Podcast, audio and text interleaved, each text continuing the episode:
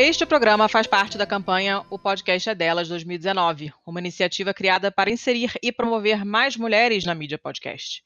Essa campanha rola sempre no mês de março, essa é a terceira edição. Para encontrar outros podcasts que estão participando também, é só procurar pelas hashtags O Podcast é Delas e O Podcast é Delas 2019 nas mídias sociais. Você pode também seguir o arroba O Podcast é Delas no Twitter para descobrir outros podcasts que têm mulheres na sua programação, pelo menos no mês de março. Nós temos mulheres sempre, porque a parte do fato de eu estar fixa no elenco, a gente sempre dá prioridade à convidada mulher. Então, na verdade, a gente participa o ano inteiro desta campanha. Bom, sejam bem-vindos e sejam bem-vindas, pistoleiros e pistoleiras, ao episódio número 20. Seu Tiago. Sou eu. Tiago Corrêa está aqui comigo como sempre. E o negócio é o seguinte: a gente gosta de fazer esses episódios um pouco temáticozinhos, né? E, e como março é o mês da mulher, papapá, papapá, mas a gente não queria fazer mais do mesmo, porque vocês sabem que se for para fazer mais do mesmo, eu nem saio de casa. Então a gente resolveu, em vez de pegar um tema clássico, feminino, que todo mundo já falou de alguma maneira, nós vamos falar sobre uma, um assunto definitivamente feminino, mas que a gente tem certeza que vocês não conhecem. É uma coisa super interessante. E para falar disso, nós chamamos quem? Se apresente aí, Lilian, por favor. Olá, tudo bem? Como é vocês? Sou a Lilian. Ou Licamun, né, no, no mundo do podcast. E quem é você na fila do pão? Bem, na fila do pão eu sou, eu faço parte do cast do Omega Cast, né? Com, me apresento como Licamun. É, sou professora universitária, né, aqui na Universidade Estadual de Goiás, e sou doutora em língua portuguesa. É isso. E sou mãe também, essa parte, a parte mais importante. É, né? Isso define muito a gente, né? Uhum. A parte mais importante das minhas atribuições, né? Sou mãe. É, pois é. Me diz uma coisa. Então, a gente vai falar sobre Explica aí sobre o que, a gente vai falar, porque é melhor que você mesmo explique o que, é esse semanário e como é que você foi parar nele, por que, que isso foi a sua dissertação e por aí vai. Dá uma, uma panorâmica geral aí pra gente, por favor. Então, é, eu escrevi né, essa tese de mestrado no começo pensando, é, quando eu fui pesquisar, eu estava pesquisando alguma, eu queria falar sobre alguma coisa sobre alguma mulher, né? Eu pesquiso historiografia linguística já há alguns anos, faço de um parte do grupo de historiografia linguística da PUC de São Paulo. É, e aí eu fui para a Biblioteca Nacional e fui pesquisar mulheres é, em 2008, fui pesquisar mulheres que eu achava que seriam interessantes no Brasil, do século, e escolhi o século XIX. E depois de uns três ou quatro idas São, ao Rio de Janeiro para fazer essa pesquisa, eu encontrei a Francisca, que é a Francisca Senhorinha da Mota Diniz. Já tinha visto a Anísia Floresta, tem muita coisa sobre elas. Sobre a Francisca, tem muita coisa sobre a vida dela também. O que não achei nada, que foi minha tese foi em cima disso, foi justamente o que ela produziu, né? A Francisca, na verdade, ela é importante porque ela é uma das, ela é uma das primeiras feministas brasileiras, né, que pagou o preço de ser mulher e ser feminista naquela época. E o que diferencia ela das outras feministas, porque nós tivemos várias, não só, ela começou em Minas Gerais, foi para o Rio de Janeiro, mas nós tivemos em Recife, no sul do país, né, nós tivemos em vários lugares. O que diferencia ela das outras é que ela manteve um, um semanário por 16 anos, contratando mulheres, criou uma escola feminina e criou o que, o que parece ser uma das primeiras escolas é, técnicas, né, de ensino técnico do país, e essa escola dela era totalmente voltada para mulheres pobres, né? Ela fez esse serviço de, de, de, pegar meninas que não que estavam desassistidas e dar uma escola para essas meninas e dar uma educação e inserir elas no mercado de trabalho para que elas não tivessem o destino que muitas outras tinham, né? Que seria a prostituição ou subempregos. Basicamente é isso. Ou seja, era uma mulher super interessante, né? E muito à frente do seu tempo, para frentex, né? Na linguagem dos velhos. Não, ela, ela quebrou paradigmas e paradigmas. Ela, ela enfrentou tudo que as outras enfrentaram. Pois é, menina, a, a história dela é muito legal. Então, vocês já perceberam que nosso assunto é o semanário O Sexo Feminino e a dona Francisca, que era a dona da porra toda desse semanário. É, por que, que a gente escolheu esse tema? Porque, como vocês já ouviram, esse preview da história da Dona Francisca é uma coisa super diferente para a época, né? Era uma mulher muito à frente do seu tempo. E todo esse lance do semanário e da escola é tudo muito interessante. De tudo isso que você deu uma, essa pincelada agora, inicialmente, Lilian, qual foi a parte que te fisgou, assim, para você? Você falou, vou escrever sobre essa mulher, vou fazer uma tese sobre ela porque ela é foda. Então, tudo, na verdade, tudo foi me fisgando. Eu sou apaixonada por ela, ela me ajudou muito a me entender como mulher, né? Ela, ela, porque parece que uma tese de doutorado é um casamento, né? Você passa por várias fases, inclusive das DRs. Mas uma das coisas que me, que me puxaram, a primeira coisa que me puxou foi, que me deixou interessada foi, ela foi a primeira mulher no Brasil que assinou um texto com o próprio nome. Ela colocou o próprio nome. E ela também foi a primeira que estimulou que as mulheres fizessem o mesmo. Isso é muito Porque foda, até então né? as mulheres ou escreviam sob pseudônimos ou com um anonimato, né? Pra, muitas escreviam, mas eram anônimas. Né, elas se apresentavam de forma anônima. Isso foi, isso foi uma coisa que isso foi uma coisa que eu fiquei bem bem interessada também quando, quando eu li. Foi uma coisa que chamou muito a minha atenção. Mas vamos começar do começo? Claro. Começa um pouquinho falando sobre quem era essa mulher e, e o contexto histórico da época, o que estava acontecendo, para a gente entender como que ela quebrou essas, essas regras todas, digamos assim, né, esses costumes, de onde veio essa coragem toda, e, e para ter uma ideia mais detalhada do que, que ela fez. A Francisca, então, ela, nasceu, ela surgiu, né? A gente tem notícia da Francisca a partir de 1873, quando ela, ela escreve, né, o seu primeiro, o seu primeiro semanário, Sexo Feminino. É, ela era casada, mãe, ela era professora, ela dava aula num curso para meninas que seriam professoras, futuras professoras. Ela também foi jornalista, foi escritora e foi redatora além de ser uma das primeiras feministas, é, como eu já disse. Ela teve o seu marido, né, um dos grandes é, apoiadores, ao contrário do que nós é, imaginamos. Ele tinha um homem também à frente do seu tempo e ele estimulou que ela fizesse esse trabalho.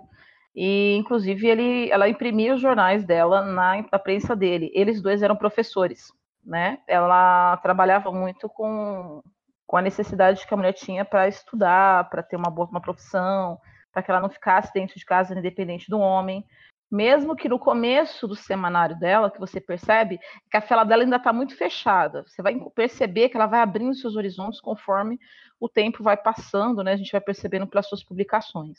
Mas então, assim, já é difícil, como eu disse, é ser uma feminista, uma pessoa à frente do seu tempo, numa sociedade brasileira do século XIX, no grande centro, ela foi fazer isso na cidade de Campanha da Princesa, no interior de Minas Gerais.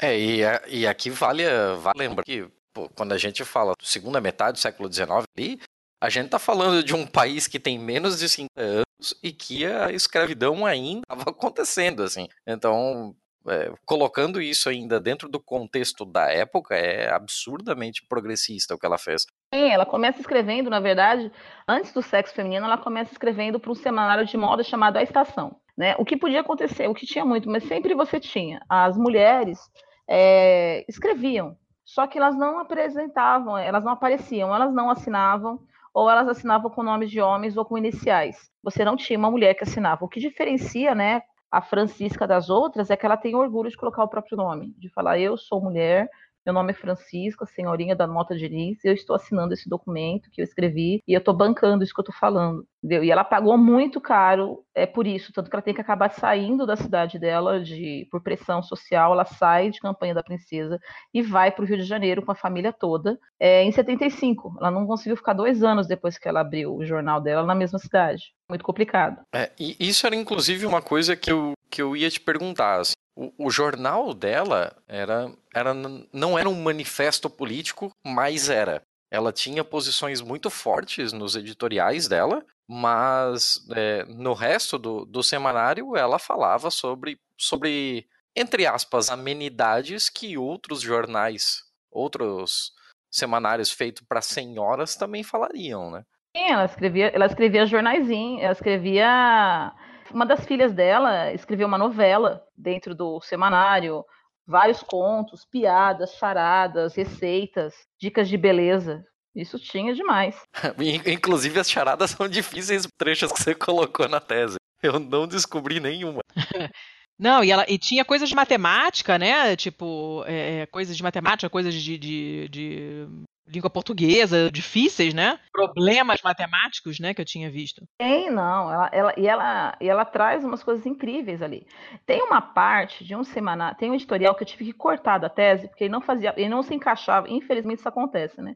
Ele não se encaixava em nenhuma das estruturas que a gente decidiu, eu decidi como orientadora para fazer o trabalho. Mas eu queria muito colocar, não consegui, e ele vai virar um artigo separado, com certeza, que é uma briga que ela vai ter, porque um professor de um colégio em São Paulo é, começa a bater boca com ela, porque diz que ela não sabe escrever. Caramba! Ele é um gramático. E ela vai bater boca em termos gramaticais. É, é uma briga intelectual que ela tem no semanário. Ela põe o que ele escreveu e depois põe a resposta dela no semanário. Então a gente fica... Ah, meu Deus! É tipo discussão no WhatsApp para todo mundo ver. É uma treta, é uma treta dos séculos. É, briga de WhatsApp, briga de Face. Que coisa maravilhosa. Choque de comentários. Não, é, e depois ela põe o comentário das pessoas embaixo, defendendo, sabe, para poder é, dizer assim, não, a gente concorda com você, eu achei, eu achei, incrível aquilo ali. Só que eu não consegui colocar na tese, mas ela com certeza vai virar um artigo separado, porque é hilário. Né, a briga dela, para ver quem lacra mais. Que coisa fantástica. Olha, e você vê que mulher que, que, né, que forte, que força da natureza para encarar uma coisa dessas, né? Se você considerar o, o, contexto todo da época, puta que pariu, cara. É, e professor, catedrático de uma escola importante, de um colégio importante, gramático, reconhecido, etc. Ela não quis saber, não. Ela brigou com ele, brigou feio. Danadíssima, adorei.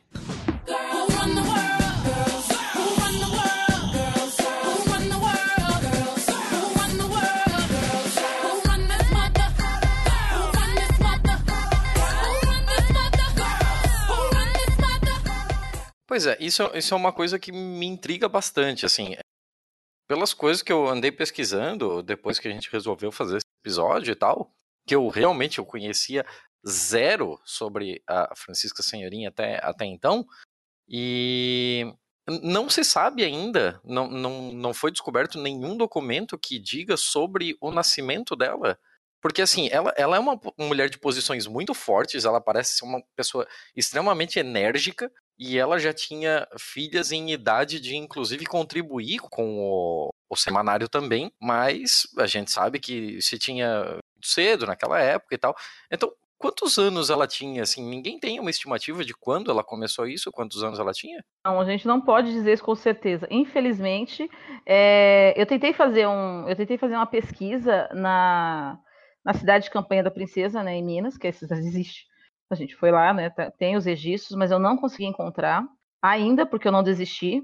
Eu tenho alguns dados, mas eu descobri que esses dados são inverídicos, inclusive em tese. Uma das coisas que me fez perder mais tempo no meu trabalho foi eu demorei mais tempo para confirmar as informações que eu tinha do que necessariamente para escrever a tese, porque eu percebi, na primeira, primeira é, eu usei uma tese de base, não vou citar por questões né, de ética, mas eu peguei uma tese, uma pessoa conta a vida dela e fala os dados, etc. E depois eu percebo que esses dados ele é replicado em outras teses, em outros artigos, mas que essa, essa, esse dado não é confirmável, não é, não tem uma fonte certa entendeu? A fonte que ele diz que existe, eu achei essa fonte na Biblioteca do Senado, fui lá na Biblioteca do Senado, porque sim, comecei essa pesquisa muito tempo antes de começar, eu entrei no, no doutorado em 2014, com a pesquisa quase que pronta já, né, o que eu queria fazer, eu só estava esperando meu filho crescer um pouco, coisa de mãe também, né, para poder voltar. E, e, quando eu descobri essa. Eu, eu, fui lá na Biblioteca do Senado, porque ainda não tínhamos eh, esse acesso que nós temos hoje em dia na internet. Inclusive, depois posso deixar o link, quem quiser ler o semanário dela, está todo ele online na Biblioteca Nacional. É muito maravilhoso. Esse também, esse texto que eu vou falar para vocês também, ele é uma chaproca gigante de quatro edições, de cada uma de mais ou menos 2.500 páginas. E eu, sim, eu tive que procurar lá na mão até encontrar onde ela estava citando para descobrir que o que ele estava citando não era verdade. Isso foi uma coisa incrível, né? Maravilhoso. Caramba. É. Fake news everywhere. É, fake news total. Quem ia procurar lá, né? É, eu queria, assim, saber de onde que veio essa, essa coragem toda e essa inspiração toda dela, né? Porque quando você pensa numa pessoa, assim, muito à frente do seu tempo, especialmente no caso de ser mulher, né?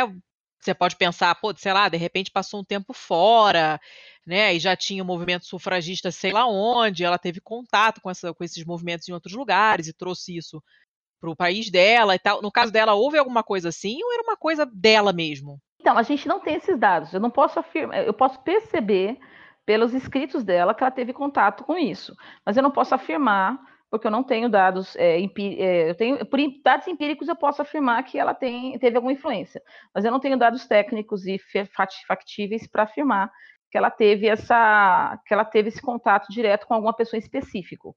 O que nós percebemos a partir dos semanários é que ela traz muita leitura de fora. É, muitas vezes o semanário é uma tradução de alguma coisa que é uma tradução de algum de um artigo de alguém de fora, etc. Então ela tem acesso, a gente sabe que ela tem acesso a esses textos, mas a gente não sabe até que ponto ela conhece as pessoas, até que ponto ela interagiu com esse movimento porque ela não dá essa abertura para a gente, entendeu? E ela não tem documento nenhum além do que ela escreveu. Porque é uma coisa que é interessante, a gente vai pegar, por exemplo, a Nízia Floresta, outras, outras grandes outras grandes é, feministas dessa época, e a história delas parece que foi apagada. Você não tem dados. Parece que os, os homens que mantiveram a história fizeram questão de não deixar é, rastro da existência dessas mulheres, a não ser o que elas escreveram. Muito ruim. Que coisa, né? Que, que... Bom, esse, esse apagamento histórico a gente já está super acostumado, a gente sabe que isso acontece mesmo, né?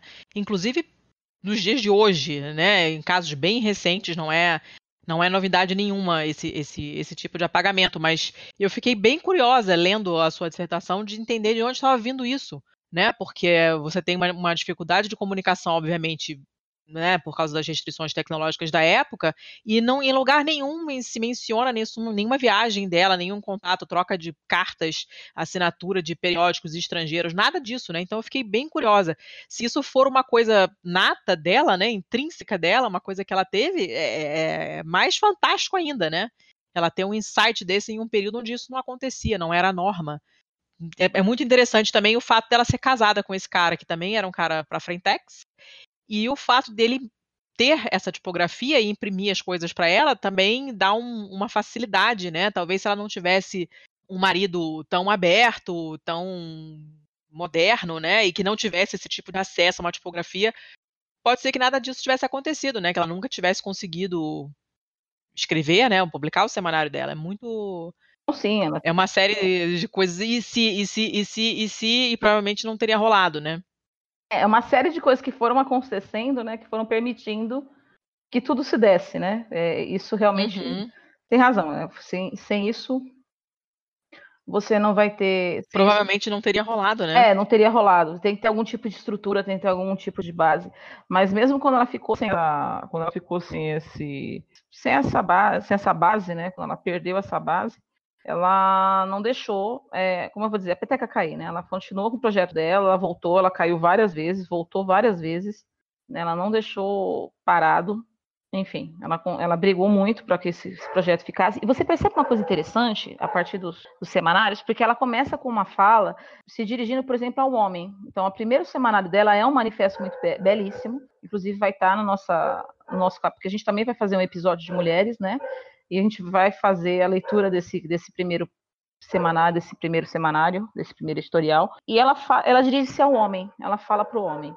E ela diz assim que para que ele deixasse a mulher trabalhar, porque ela tivesse essa estrutura, essa, essa base, esse acolhimento, para que ela tivesse um futuro, não ficasse desassistida caso eles viessem a falecer, etc. Então, a fala dela é muito ainda é, de uma mulher que está aprendendo a entender como é que é essa ser uma mulher independente numa época em que tudo era muito dependente. E você vai perceber 16 anos depois que a briga dela já é outra, entendeu?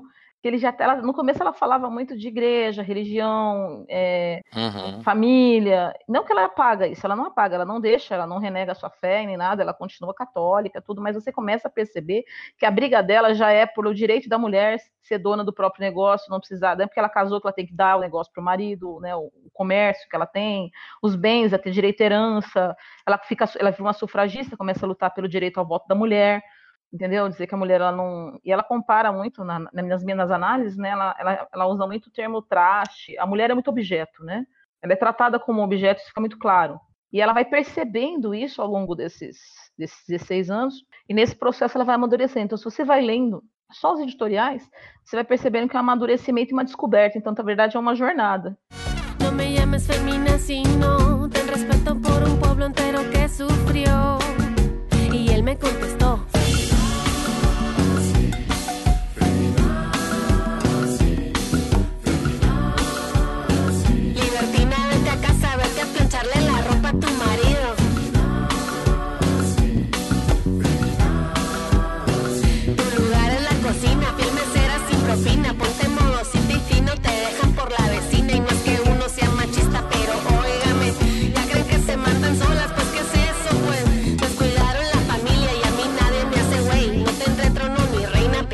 siendo el rey. Isso é muito interessante, né? Porque muda mesmo, né? As lutas dela iniciais são, são quase que tímidas, né? É, é, depois essa coisa vai ficando mais, mais forte, mais incisiva. E você falou dessa coisa da religião, e mais pro final ela começa a usar a religião como justificativa, né, como argumento para que a mulher possa ter direitos, Sim. né? Ela, ela, ela vira o discurso, ela, inclusive eu fiz uma, uma abordagem retórica, ela, é, eu fiz uma abordagem retórica sobre o trabalho, né, é, retórica, e usei muita metáfora cognitiva para quem for da área aí, enfim, que é a linha americana, o que eu fiz, o que eu fiz necessariamente foi o seguinte, a perceber e demonstrar no, nas análises do editorial foi justamente que ela utiliza a fala do homem para dizer que o próprio homem está errado. Então, assim, se Deus diz que é assim, se você dizer que não é, então você não é cristão. Numa sociedade extremamente católica, né, você, ela, ela dá um checkmate retórico em todo mundo. E isso acaba dando. Danada ela, hein? É, danada. E, ela, e a briga dela inicial. Ela diz o seguinte: que a mulher, ela. Por exemplo, para ela, a mulher, só a mulher poderia ser professora, porque só ela teria capacidade de entender e ensinar os outros, porque isso era uma coisa inerente das mulheres, das mães. Uhum. Depois ela vai mudando essa visão, mas no começo ela era bem assim, ela usa muito esse argumento. Sim, inclusive, ainda de certa forma, era colocar a mulher na caixinha de que a mulher tem que continuar cuidando das crianças. Se ela vai sair, né, assim, se eu não posso lutar contra isso, tudo bem, mas ela vai trabalhar em cuidados de criança. É, era assim, era para a época, claro, a gente sempre tem que contextualizar dentro da sua época. Era uma visão progressista, mas era uma visão progressista ainda muito amarrada a determinadas tradições, né? Sim, e ela vai, e ela vai perdendo isso no caminho, mas ela defende isso muito nos primeiros, na primeira e no começo da segunda fase, ela fala muito disso. Sim. Inclusive, a, a frase que está no seu capítulo 4, que é sobre o semanário mesmo, que é o sexo feminino aparece, há de lutar e lutar até morrer.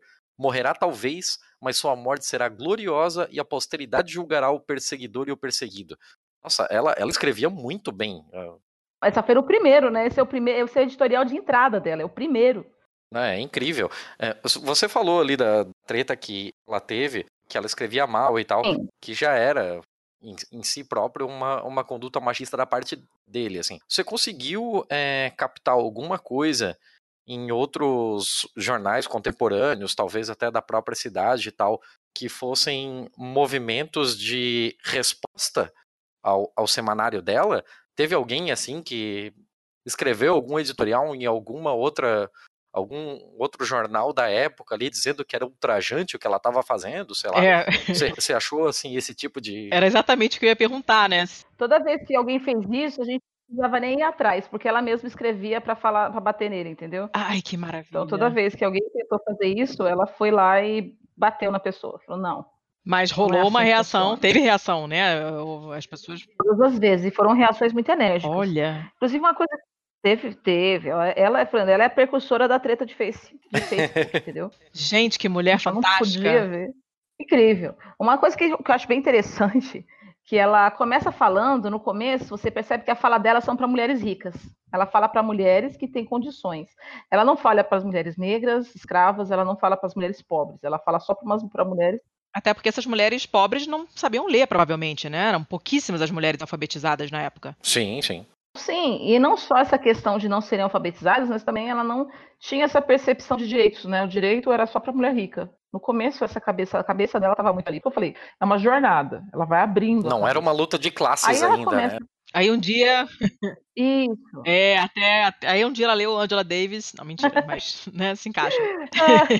Então, ela foi. E aí ela começa a perceber, ela começa a falar, por exemplo, da, do negócio da mulher ter cuidado com o dote, do pai ter cuidado do quem vai entregar a filha, porque ele pode levar o dote embora, que é da mulher, etc. E mulher pobre não tem dote. Mulheres é, escravas, muito menos. Então, isso era voltado para mulheres de classe é, mais abastada, né? Que tivesse um pouquinho mais de condição. Aquela mulher que tinha só que ler, escrever e fazer conta para poder ter algum dote melhor e arrumar um bom casamento. E depois ela começa a perceber, você começa a perceber que ela vai mudando o discurso, porque ela vai percebendo, e nos editoriais fica claro, vai, ela vai percebendo que você só vai conseguir causar uma mudança por meio da educação, que a mulher tem que. Você só vai mudar a sociedade por meio da educação que é uma coisa que a gente bate até hoje, né? Ela já estava batendo naquela época. E, e essa educação. É, e ela bate especificamente pra... na tecla da educação. Isso, e a educação da mulher, começando pela educação da mulher. Isso, né? educação principalmente da mulher. Ela luta por essa educação. Porque aí os meninos ainda tinham algum direito. A mulher era só se tivesse alguém que fosse na casa, né? Fazer uma educação ali, ou uma outra escola de ensino para normalista, para ser professora é, primária, que aliás foi a primeira profissão que Dom Pedro ele estatuiu para a mulher, né? A primeira profissão da mulher foi o estatuto a gente tem é a mulher professora. E ainda assim ela tem várias especificidades a mais que ela tem que cumprir, por exemplo, como direito a trabalho, o direito e autorização do marido ou do pai, entendeu? Ela tem que ser solteira, se ela tiver filhos, ela não pode dar aula para o ensino fundamental 2, sabe essas coisas? Ela pode ir para um lugar para ir para esse caminho, por aquele caminho, eles meio que decidem. Mas ainda assim gera alguma abertura. Essas escolas foram instituídas, ela inclusive lecionava numa dessas escolas, e ela vai perceber nesse caminho que é importante que essa, essa mulher tenha acesso, porque como é que as, exatamente, como é que ela vai saber do que ela está falando se essa mulher não sabe ler?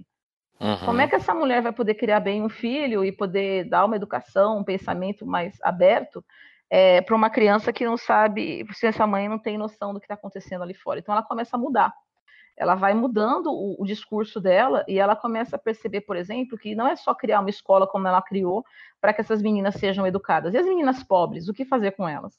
Aí ela cria uma escola para essas meninas. E ao criar essa escola para essas meninas, ela chama pessoas para cuidar. Essa coisa da, da, da, da escola é muito, muito interessante, porque desde o início a ideia era ser uma coisa realmente inclusiva, né? Então era, ela, ela martelava muito a questão de, de, de, de fazer vaquinha, inclusive, entre os pais dos alunos, né, para poder pagar os estudos de crianças mais pobres, que não tinham acesso e, coisa e tal.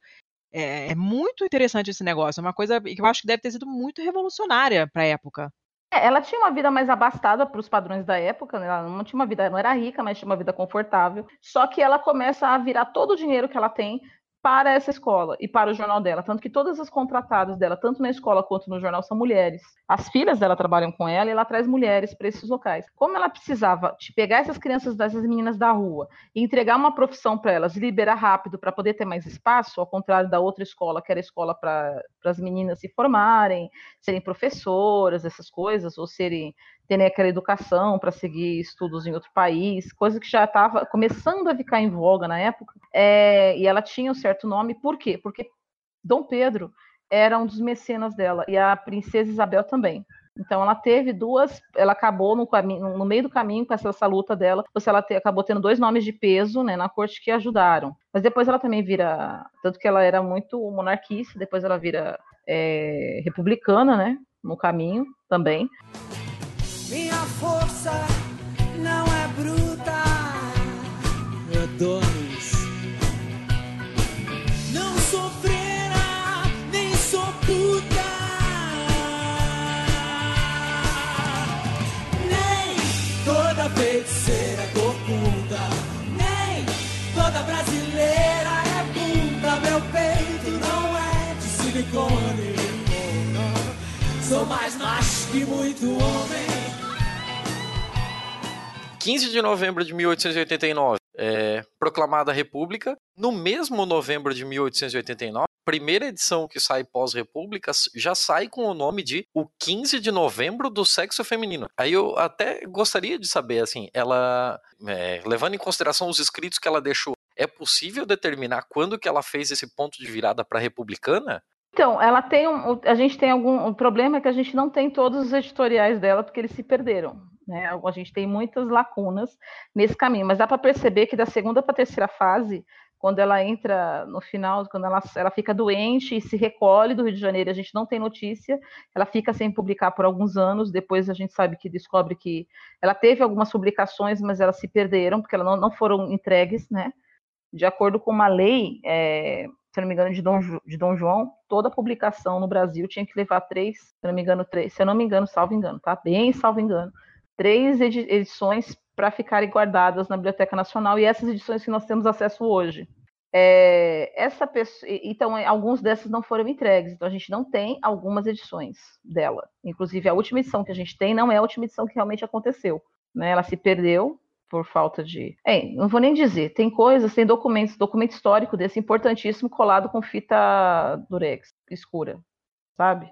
Você vai tirar a cópia, você vai até lá uma fita gigante no meio do texto, porque a pessoa pegou e passou uma fita para resolver o problema de restauração. Então a gente infelizmente perdeu alguns editoriais. Eu tenho o que a gente sabe, o que dá para perceber é que no, depois que ela volta dessa doença, né, que ela ficou longe e volta para essa terceira fase, um pouco antes da proclamação, ela já está com essa, com essa mentalidade é, republicana.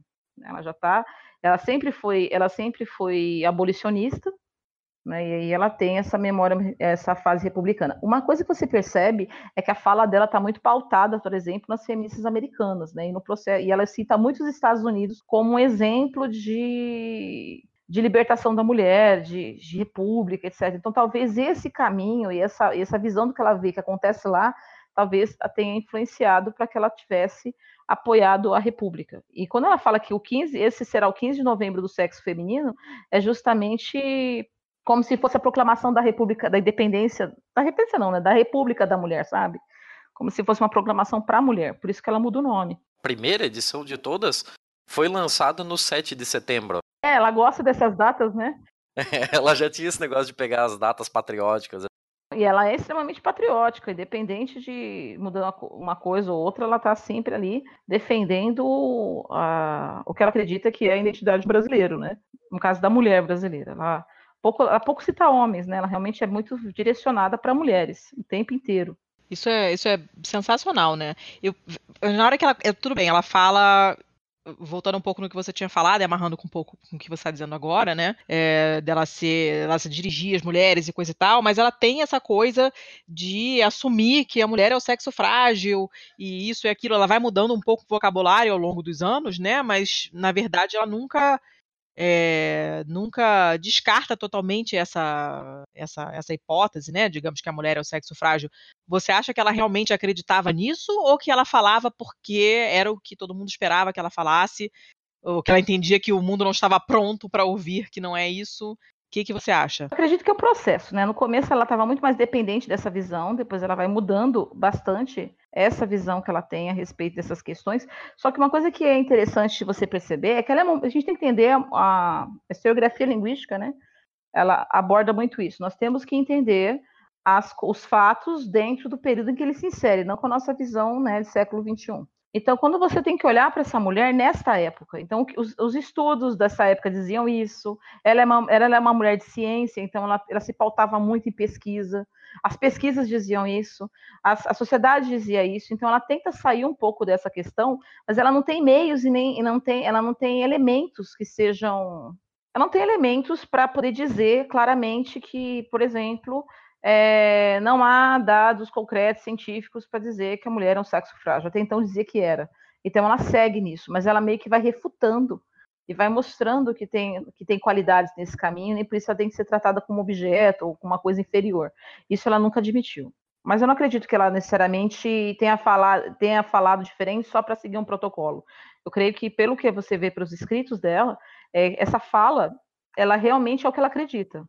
Né? Existe particular, ela, ela, ela começa, a, ela vai mudando e vai modalizando isso até lá chegar ao ponto de que assim, mulheres são diferentes de homens e nós temos que ser respeitadas dentro das nossas diferenças, entendeu? Que é basicamente o que gente, uhum. muita gente luta até hoje, né? Nós somos diferentes em características diferentes, não que sejam melhores ou piores, mas são diferentes e temos que ser respeitadas nessas características. Por exemplo, você não pode ter um filho e sair no dia seguinte trabalhando, né? Não dá. Uhum. Ô Lilian, você tem algum, algum tipo de registro historiográfico que dê a entender que ela teve algum contato com a, as, os outros grandes nomes do feminismo contemporâneo dela, da Nália Franco, da Nízia Floresta e tal? Ela tem citação. O que a gente tem muito é nesse. É, o que você tem muito nos próprios editoriais dela, citando essas pessoas, mas a gente não tem isso, a gente não tem comprovação fática. Você tem a fala de uma entrando na fala da outra e você percebe que parece que tinha uma troca de cartas, alguma coisa assim, mas esses documentos nunca foram encontrados. Se é que existem. Se, se teve algum tipo de. Além do jornal dela, que foi um jornal que, né, por ser dela, de mulheres, etc., não escondiam esses dados, nos outros todos, como a você disse, nós temos um apagamento. Então você não tem dados para isso, porque parece que não é só dela, da Nízia Floresta, da Anália, de todas as outras mulheres, da Chiquinha Gonzaga, que também está na música. Todas essas mulheres, quando você vai procurar a história da vida delas, se não for o caso delas mesmo terem escrito sobre a vida delas, você não vai encontrar nada sobre, porque elas deliberadamente foram esquecidas. Elas não têm, você não tem como comprovar. Se alguém tinha alguma coisa para dizer, não disse. Entendeu? Porque eles não. É aquela questão, você não fala sobre o assunto, né? Você não dá ibope. É muito complicado. Hum, é, infelizmente é, é muito complicado. complicado. né? É demais. Ah, bom, a gente, a gente não sabe muito bem quem que ela se inspirou, mas você sabe se alguém se inspirou nela? Outros, outras publicações desse tipo apareceram ao longo de todos esses anos em que ela publicou o semanário? Não, não. A gente não tem também, as pessoas também não falam sobre, elas, também não dão crédito, uma briga, sabe? Não, eu não, eu não vim de lugar nenhum, não disse nada para ninguém, a gente não tem como provar essas falas, pesquisei muito para procurar muito, se alguém encontrar, por favor, me manda, porque pode ser que eu não tenha fugido nessa né, pesquisa, mas eu realmente não consegui encontrar.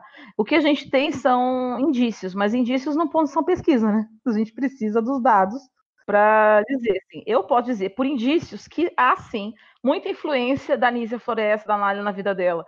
Há sim, por exemplo, acho que a Gonzaga aparece em alguns textos que ela utiliza, então ela dá essa voz para as mulheres sim.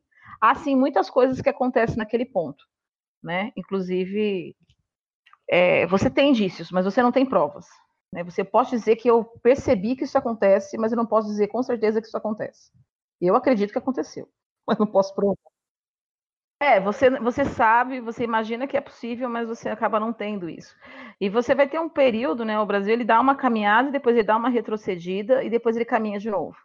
Né? Quando você entra já no século XX, você vai ter, por exemplo, é, jornais, inclusive, eu tenho um grupo de pesquisa né, lá na universidade, tenho um grupo de estudo aqui na Universidade Estadual de Goiás, eu tenho artigos que os meus alunos eu oriento, meus alunos produzem, tanto na pós-graduação quanto na, na, graduação, e inclusive publicados. Tem, uma, tem um jornal é, de São Paulo, por exemplo, que a menina escreve. É, por anos ela escreve, foi uma mulher que escreveu, e as mulheres escreviam para ela e pediam a, dicas, e ela era extremamente machista nas suas falas. E depois se descobre que essa mulher era um homem. Olha só! Sim. Você também. Você é, também. É tipo o Scooby-Doo tirando a máscara. É, cara no final. É, não é só isso. Isso não foi o primeiro. Teve um outro, mas aí já é mais década de 50. Década de 20, mais ou menos, você vai ter um outro jornal, outra revista voltada para moças, que você tem o nome de uma mulher, mas todo mundo que trabalha no jornal são homens. Então, tudo que você vê, a indicação de como você se porta, como você obedece seu marido, são os homens que estão contando para elas. Só que as vozes e as falas são todas de mulher. Tal. Não é maravilhoso? Que coisa, hein? Que, coi que coisa. incrível isso. Eu vou até abrir aqui de cabeça eu não lembro de todos, mas eu tenho aqui o nome dos trabalhos. Um, esse, essa coluna da mulher que fala chama de Mulher para Mulher. Inclusive, minha aluna, quando apresentou, Ai, uma Deus. senhora, aqui eu estava no CONELI, que é o Congresso Nacional de Estudos da Linguagem, inclusive está para acontecer já de novo. É incrível, essa minha aluna fez a apresentação, Ana Paula, e uma senhorinha estava assistindo esta apresentação, e ela era leitora dessa revista. E ela ficou chocada de saber que era um homem. Gente, Caramba. que coisa maravilhosa! Ela ficou chocada de saber que era um homem. Era uma senhorinha, linha, linha, linha, linha. A revista Cláudia, que tinha uma. Aqui, ó, revista Cláudia, que era o, o de mulher para mulher. E ela fazia uma análise, né? E essa revista, quem falava, na verdade, era um homem. Mas ele sempre meu Deus! Terrível, né? Isso acontecia muito. Então a gente também tem esse problema. Você não sabe, a gente consegue é, descobrir isso hoje em dia com outras percepções, mas você não tem, por exemplo, é, muitos dados de algumas outras para dizer 100% de certeza que eram homens que escreviam no lugar de mulheres. Mas as, as revistas geralmente eram tutoradas por homens né? Porque tem muita também que escrevia com pseudônimo masculino. Por isso que a gente tem 100% uhum. de certeza na fala da Francisca, porque ela era mulher, escrevia e assinava. Não só assinava o texto dela, como colocava o nome logo de cara, né? Presidente, diretora, redatora. Ela pedia que as outras fizessem a mesma coisa. Ela é, ainda tinha o trecho lá, né, de que todas as cartas serão em direção, tipo, oh, pode mandar vai que vai resposta. cair. É, é, não, e tipo, só faltava colocar lá, né, o sexo feminino, né, senhorinha, dona Francisca, dona da porra toda, é. porque ela botava bem, bem explícito mesmo, redactora e proprietária, e sei lá o que, tipo, é ela meu. fazer questão de destacar né? o nome. É, é meu. meu. Sou eu que escrevo, eu que resolvo os babados, e, e acho, achei fantástico isso. Imagina a, a ousadia, né, que não foi que não foi enxergada nesse ato na época. Pra mim, ela é a definição de mulherão da porra, né? Mulher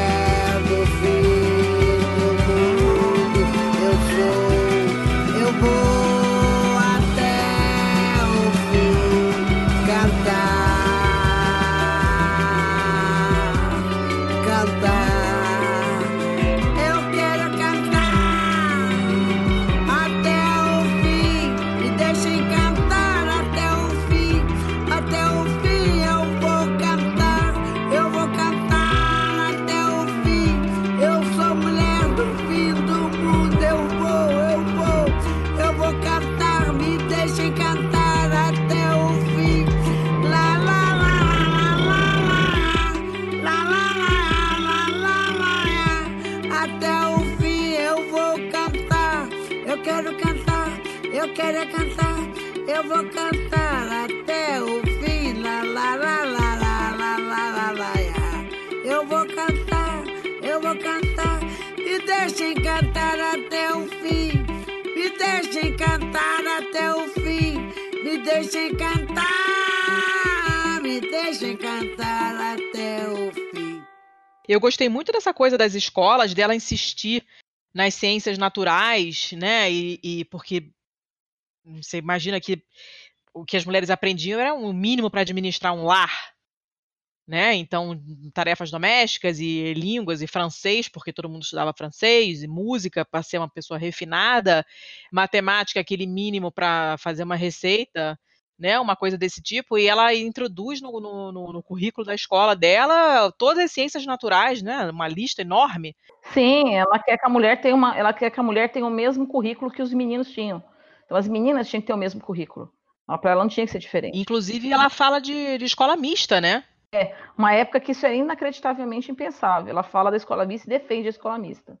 Sim, a gente não está muito longe de uma época, a gente está, sei lá, 70 anos de uma época em que mesmo nas salas mistas você tinha a separação de meninas para um lado, meninas para o outro, algumas tarefas, algumas coisas eram segregadas e tal. Então ela estava extremamente à frente do seu tempo.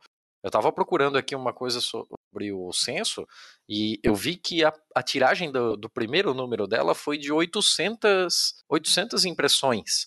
Era muita e coisa, né? É, é uma coisa do caralho, assim, é enorme. É, principalmente levando em consideração que ela era de uma cidadezinha do interior de Minas. Mas ela, você viu que ela vendia para o Brasil inteiro? é, ela vendia para todo o país e a população inteira do, do país em 1872, considerada alfabetizada, era de 1012 é, 1 milhão e 12 mil homens livres e 550 mil mulheres livres. Então é, é, era um alcance absurdo, assim. Se ela vendesse todos os números dela para mulheres, ela estava chegando em um alcance inimaginável, assim, para a época. Ela era o Whindersson Nunes daquela época, né? Basicamente. ela, ela ficou muito conhecida. Só para voltar, eu tinha comentado da, da, da, outra, da outra moça que começou, na verdade, só para retificar, ela começou escrevendo e depois é, foi em São Paulo, ela começou escrevendo, faleceu, o, o, o irmão dela seguiu com a produção, mas não contou para ninguém que, que não era mais uma mulher, que era Virgilina de Souza Salles, e a revista chama Revista Feminina, que foi de 1914 a 36. Ela ficou só seis meses e morreu. Depois disso, ele seguiu até 36 escrevendo como se fosse uma mulher. Caramba! E aí você tinha coisas do tipo, você tinha coisas do tipo, é, se seu marido chegar em casa e você perceber que ele está diferente, com uma roupa é, abarrotada, com um batom, alguma coisa, calma, respira, a culpa é sua. Caralho, e ele sustentou durante tanto tempo essa mentira. É, tinha bastante coisas. Nossa, tem muita coisa, assim, não tem só ela.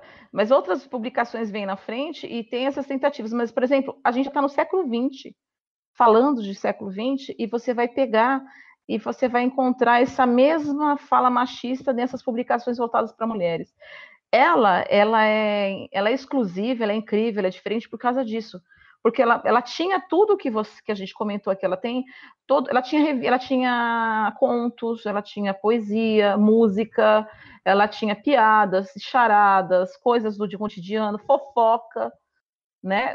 Tudo tinha no semanário dela, mas ela também tinha os editoriais, ela tinha conhecimento, né? ela trazia essas coisas, mas ela trazia e eram mulheres que escreviam, claro, 100% mulheres. Você não vai encontrar. As filhas dela escreviam estimuladas por ela também, né? Você não vai encontrar nenhum tipo de fala como essa, por exemplo, entendeu? Que é a culpa de um estupro da mulher.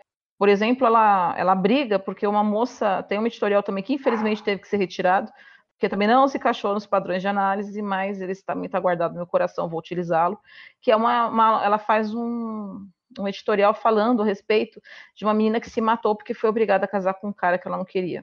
Caramba! E ela faz editorial para falar da morte dessa menina e de quanto e como isso é um absurdo que tinha que ser reprimido, que as pessoas tinham que ser, os pais tinham que ser responsabilizados por essa violência, porque nenhuma mulher deveria ser obrigada a ficar o resto da vida com uma pessoa que ela não aceitou ficar nem era obrig seria obrigada a casar se ela não quisesse casar, entendeu? Ela tinha que ser respeitada a decisão dela. Ela que tem que escolher. Que coisa super progressista, caramba. Nossa, é, tem gente hoje que ainda não entendeu isso.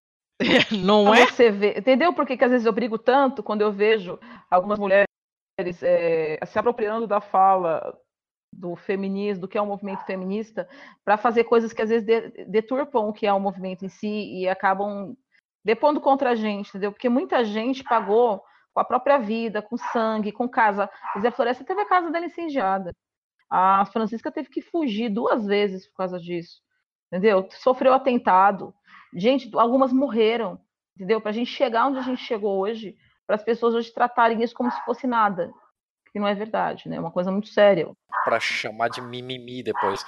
É, o feminismo é uma coisa muito séria, não é para você objetificar. A gente luta tanto contra a objetificação das mulheres, e tem mulheres que, para dizer que são feministas, se objetificam. Eu não consigo entender isso, é meio esquizofrênico. Lilian, tem um. Em alguma parte ali você fala, inclusive, de. Dona Francisca tinha escrito, né? Que é o A Judia Raquel. Duas coisas sobre ele. É, ele está disponível ainda? Existem que sobreviveram dele e tal. E Infelizmente não. Nenhuma. Já procurei de tudo quanto é jeito. Em determinado trecho da tese você coloca ali que era um romance de costumes. O que exatamente é um romance de costumes? Cotidiano, de dia a dia mesmo. Era uma. A grosso modo, mulheres vão me entender. Sabe uma Júlia, uma Sabrina da vida do século XIX? Ah, sim. Um romance de costume, que você tinha um rapaz se apaixona por uma moça, e eles sofrem muito, até no final dá tudo certo. Ah, certo. Mas não sobreviveu nenhuma Copa do Tempo. Não que eu tenha encontrado. Agora, se alguém, mais uma vez, né, vou aproveitar que muitas pessoas vão ouvir, se alguém encontrar, por favor, me fala, que eu vou ficar muito feliz em ler, porque eu fui muito atrás dessa Judia Raquel. Inclusive, eu sei desse da Judia Raquel e dessa outra desse jornal, dessa revista que ela chegou a fazer. Por quê? Porque aparece nesse meio que uma enciclopédia do Senado que está lá, no, que tá lá no, na biblioteca do Senado, é, que fala a respeito disso. Deixa eu ver se deixa eu encontrar aqui na bibliografia direitinho esse nome desse rapaz. Ele, inclusive, que é muito difícil, foi muito difícil de encontrar, porque eu tive que ler um montão, Dicionário Bibliográfico Brasileiro do Blake.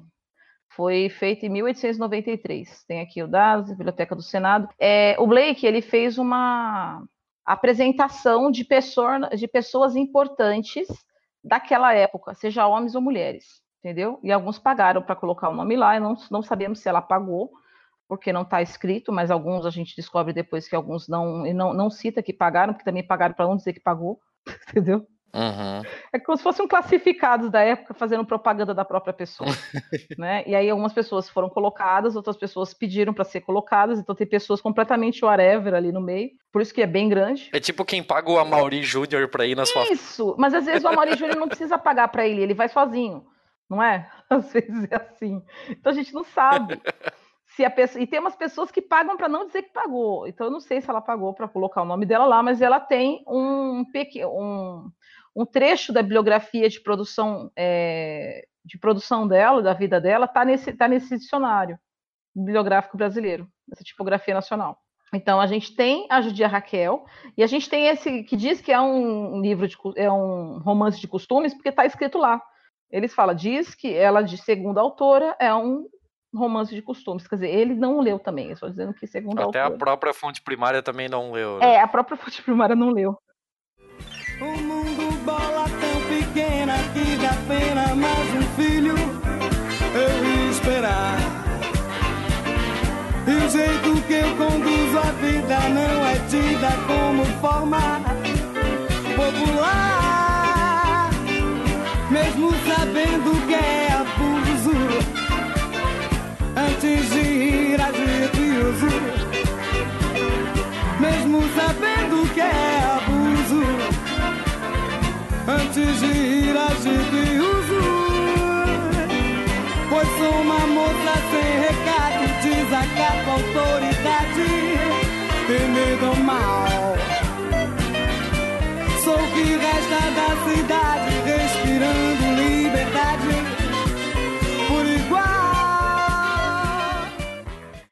Esse Judia Raquel existiu porque a gente tem outras citações que falam dela, mas a gente não tem, não tive acesso ao texto. Procurei demais, mas não, não consegui encontrar. Tanto que, infelizmente, não podia entrar nele. É muito complicado trabalhar com documento histórico, principalmente no Brasil, porque há um descaso muito grande com os nossos documentos, né? Muitas das coisas da Francisca, por exemplo, se perderam na, se perderam no, até dificuldade de falar sobre isso, porque eu fico muito sensível. Se perderam no incêndio do Museu Nacional. Que ele queimou no sábado, e eu defendi minha tese na terça-feira, e foi ah. difícil não chorar, até hoje não vontade de chorar, porque muita coisa dela não se perdeu porque eu tenho guardado e eu pude mandar de volta. Eu tenho gravado essas coisas, mas muita coisa se perdeu. Imagina quanta gente, quanto texto, quanta língua indígena morta que não vai mais ser recuperada foi perdido ali dentro por descaso, entendeu? Quem, pelo amor de Deus, coloca, fizeram um gambiarra e colocaram um frigobar no, no quarto do Dom João, entendeu? Isso aí é culpa total do pessoal que estava cuidando da universidade. Era, culpa dos, dos, cuidadores, que era a Universidade Federal, que tinha por obrigação cuidar daquilo, recebia dinheiro para cuidar daquilo e não cuidou daquilo. E os pesquisadores, colegas meus, perderam todo o seu trabalho porque você não tinham com eles, porque não tinha como continuar, foi queimado. Fica aí a minha tristeza. É. Para você que está ouvindo também está indignado, volta lá e escuta o nosso episódio sobre o Museu Nacional. Eu ouvi. A gente gravou e já adiantamos que terá outro esse ano. É, nós falamos com a Nathalie que, é, inclusive, era ela linguista em línguas indígenas que estava pesquisando sobre os ticuna, né? Ela perdeu, né? Era, é um puta, um puta do trabalho. Foi um episódio pesado da gente fazer também. Foi, para mim foi muito difícil, eu chorei muito. Não na hora que eu fui falar, eu não conseguia falar. Ainda bem que gravaram e eu estava aos prantos, porque para a gente, é, eles mataram por descaso a nossa história. E quando a gente perde a nossa história, a gente, por exemplo, não tem como responder isso. Talvez estivesse lá. Como é que a gente já sabe hoje? Não sabe. Entende? É muito difícil. E a parte linguística era só papel, né? A gente perdeu tudo.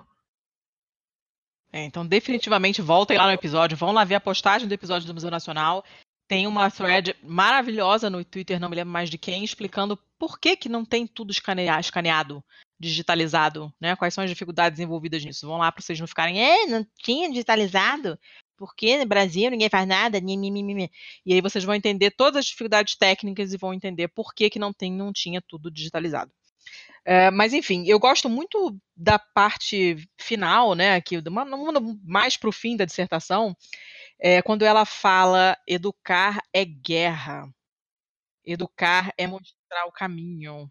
Ela faz uma série de considerações sobre a educação, né? Ela já estava naquela de defender a educação é, para as mulheres. Eu acho engraçado porque ela, ao longo de todos os anos da publicação, né, ela bate muito nessa tecla da educação da mulher, especificamente como sendo aquilo que tem capacidade de mudar o mundo. E, e, no final das contas, basicamente, a conclusão é que se está tudo uma merda, a culpa é dos homens que não deixaram as mulheres estudarem. Não deixaram as mulheres ensinarem. Também. Isso. E quando as coisas funcionam direito, o mérito é das mulheres que estão fazendo as coisas certas, a coisa certa e estão ensinando. E isso é, é muito atual. Né? Muito, muito, muito atual mesmo.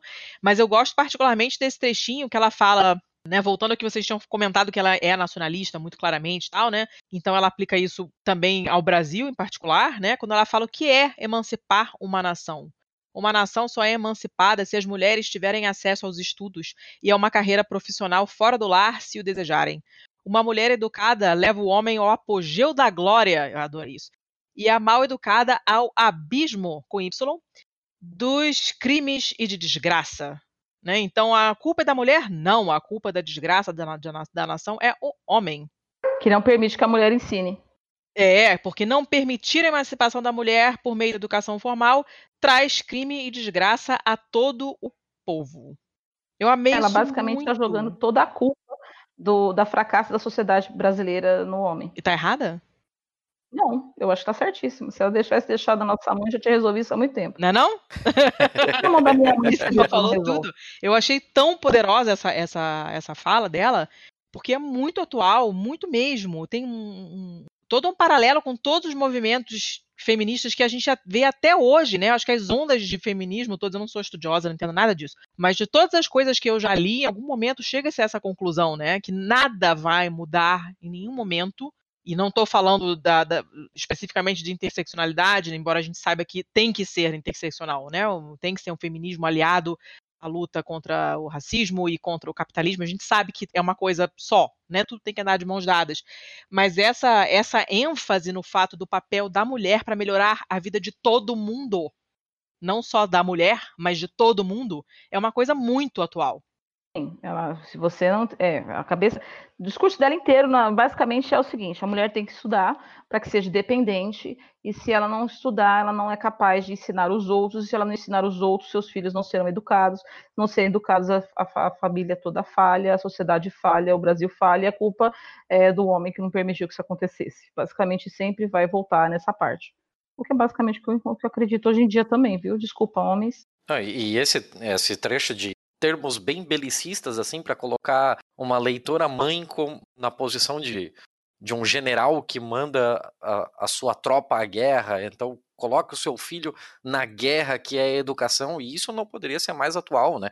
Você vê é, como mulheres ainda precisam lutar arduamente por, por, por, por, vagas em determinados espaços, né? Como é muito difícil você ver mulheres na TI, como é muito difícil você ver mulheres na engenharia mecânica, lugares que foram é, segregados, que foram colocados como se fossem isso daqui é coisa de homem. E não poderia ser mais atual. Não vai muito longe. Eu sou professora no curso de Direito, no curso de Letras, que são cursos que tem muitas mulheres, principalmente no curso de letras, muitas, muitas professoras. É, numa conversa, num debate aqui num grupo de professores da universidade, eu fiz um, eu discordei porque não sou, eu sou anarquista, né? Então eu tenho uma visão um pouco diferente das coisas e fiz uma observação e um professor fez questão de refalar o que eu disse para fazer mansplaining para mim, me explicando o que, que era anarquismo. Ah, você sabe o que é anarquismo? E começou a me explicar Bakunin, uh... sabe? Eu fiquei assim, eu não respondi mais porque, sabe, daquela preguiça de Ai, de dizer para a pessoa, assim, uma pessoa que é pós-doutora, sabe, que se, que se diz o cara desconstruído, o cara para Frentex, entendeu? Que, que é que trabalha sororidade, todas as questões, mandando um bem explain na minha cara. Por quê? Porque eu não concordei com ele. Porque assim, eu tenho isso também, viu, gente? É, que é bem, que acho que a Letícia vai entender. É, muita, muito cara é feminista até que a mulher discorde dele. Ou, oh, sim, esquerda macho é o pior tipo discordar, de gente. Hum, aí quem é você na fila do pão, né, querida Ana? E aí a gente precisa, né, colocar os caras na caixinha de volta. A gente não é perfeita, mas também não somos imbecis, tem condição de ler, tem condição de entender as coisas, tem condição de pensar pela minha própria cabeça. Então, assim, se você quer achar diferente, beleza, segue aí.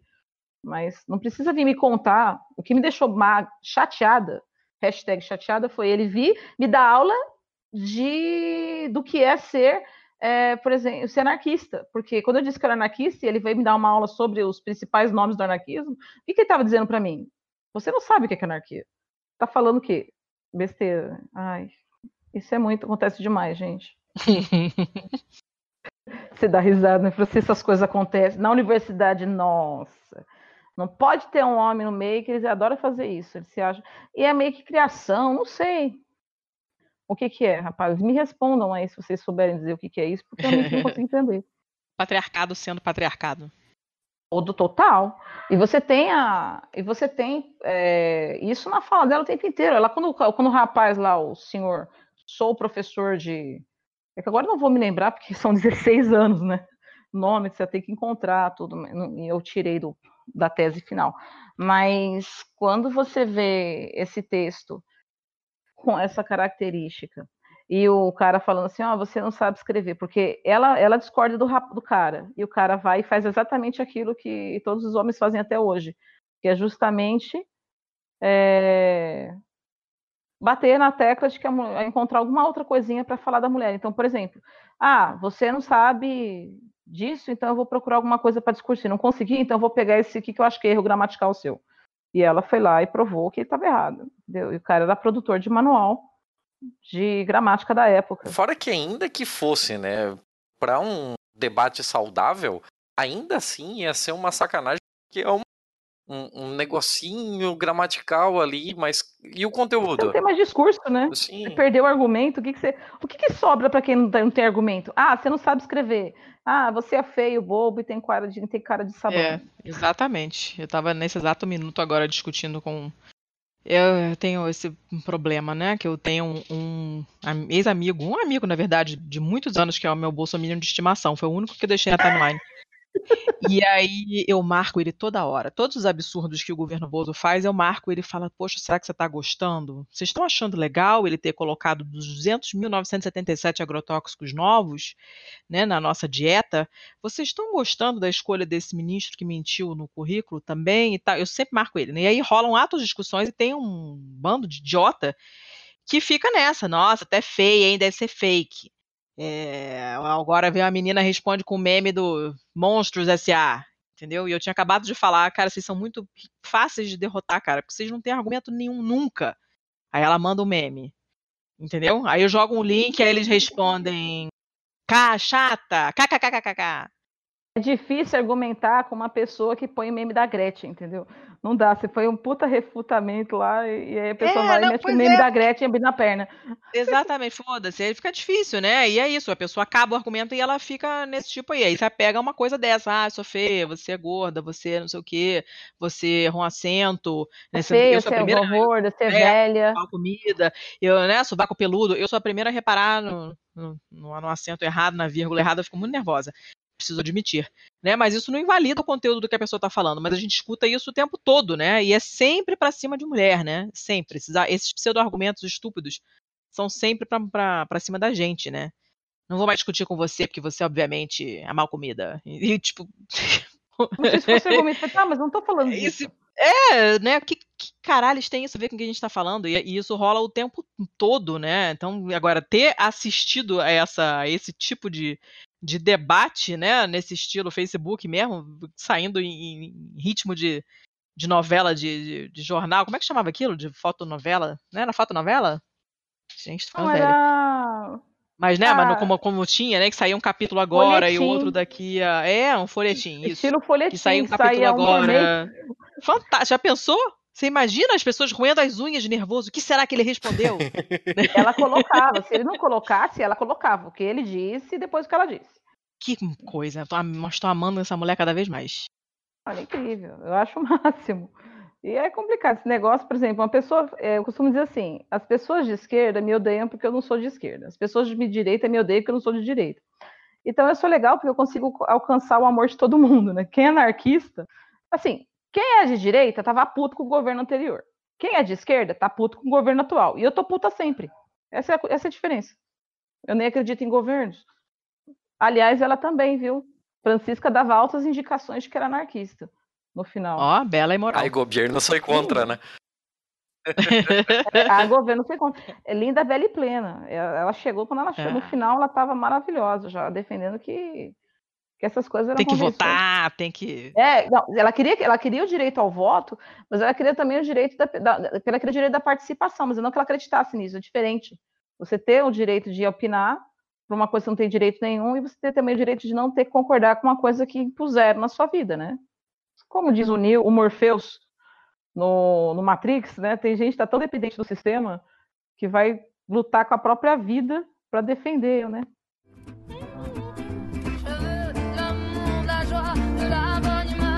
Pas votre argent qui fera mon bonheur. Moi je veux crever la main sur le cœur. Allons découvrir ma liberté. Oubliez donc réalité.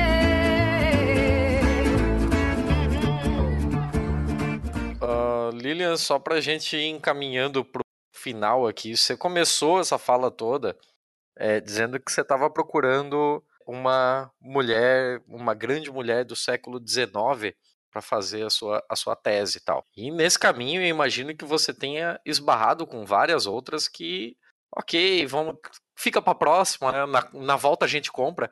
É. Mas várias. então, como recomendação sua, fora da nossa parte cultural, assim, eu gostaria que você deixasse um nome de algumas grandes mulheres pelas quais é, as quais a, o, a, nossa audiência poderia pesquisar um pouco sobre e conhecer grandes histórias. Ah, bem, nós temos grandes mulheres que, eu não, eu não, sei se eu posso dizer só brasileiras, porque são grandes mulheres que fizeram muita coisa, né? No Brasil, no, no, no, nos Estados Unidos a gente tem um, tá em inglês, não tem tradução, mas quem sabe ler inglês aí, tem a Susan B. Anthony, que escreveu The Revolution. A mulher Nossa. era, desculpa a expressão, foda pra caralho. E a gente tá aqui falando da definição de mulherão da porra. Sim, demais. Né? Então a gente tem o The Woman Rebel também, que é outro é, da Margaret Sanger, que foi tão é, anarquista, foi tão revolucionário que ela foi obrigada a deixar o país por defender coisas como a mulher tem que ter direito a voto, a mulher tem que ter direito a escolher a própria vida, e ela tem direito a trabalhar onde ela quiser sem precisar pedir autorização para ninguém. Então, coisas como essa que são muito terríveis fizeram ela ter que sair do próprio país. Né? Nossa, a gente tem a Nízia Floresta. É, foi horrível, é, ela é né? Nossa, ela quer privilégios. Margaret Sanger. É, tem que falar também, no Brasil a gente tem a Nízia, né? A Nízia Floresta é um ícone, porque ela vem um pouco antes de todo mundo, ela começa em 1931, ela, ela é pernambucana, né? Escreve O Espelho das Mulheres, e ela sempre escreveu vários artigos, muitos deles anônimos, depois ela se apresenta, mas ela escreve uma coisa em 1932, que é um livro, que é um ícone que eu aconselho muito, que é O Direito das Mulheres e a Justiça dos Homens que é o primeiro livro no Brasil que tratou do direito das mulheres à instrução e ao trabalho. Olha. Né? Que foi uma tradução, não foi ela que escreveu, mas era uma tradução livre de um livro da, da inglesa Mary uh, Wollstonecraft, né, que é Vindications of the Rights of Woman. Essa, você consegue, eu não consegui encontrar esse livro em português, mas eu consegui encontrar o livro em inglês.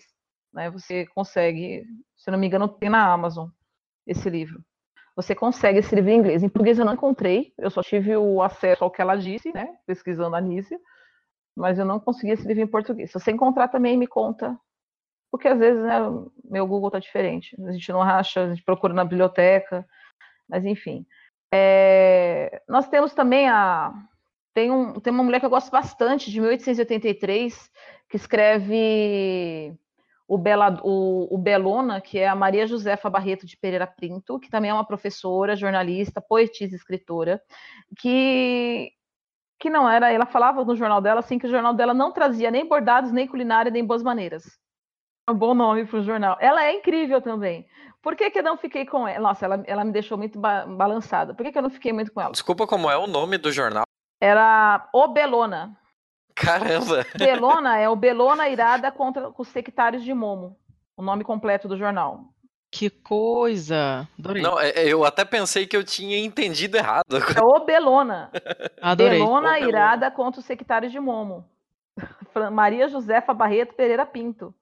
Exatamente. Oh, gostei. Eu não fiquei com ela porque entre as duas é, foi a Francisca que bateu na tecla. Vou assinar os meus jornais e vou, vou fazer as mulheres é, que escrever aqui assinar, e eu vou cuidar de meninas, e vou criar uma escola, e vou só contratar mulheres. Então, assim, na hora de pesar as duas, eu tive que escolher uma das duas, eu caí para o lado de, da Francisca, mas essa, ela realmente me deixou muito balançada, e é provavelmente o meu pós-doutorado. Ela com certeza vai seguir, vai ser a minha próxima pesquisa, está guardada no meu coração. Em 852 também tem a Joana Paula Manso de Noronha, que também, você percebe que todas são professoras, né?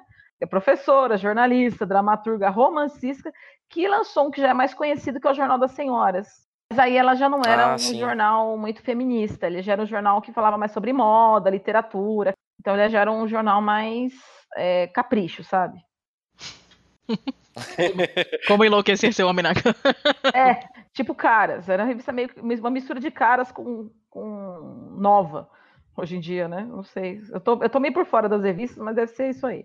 Então ela era um jornalzinho bonitinho, tudo, só que ela também, assim, ela tinha algumas coisas, mas nada que fosse muito chocante. É inclusive mais conhecido e tem mais fatos sobre ela, porque ela era uma mulher que escrevia, tudo bonitinho, mas ela não, não chocava ninguém, né?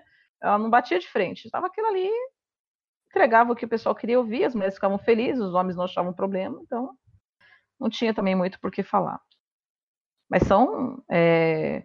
Você falando desse jeito assim, até eu tô com vontade de escrever sobre elas elas são incríveis. E assim, Não, tem uma como? série de ah, tem uma série de pesquisas, de livros, de revistas que nem necessariamente foram escritas por mulheres, mas que tratam do assunto feminista, é, feminino, desculpa, não feminista, mas feminino. A Camélia, Violeta, o Lírio, olha esses nomes.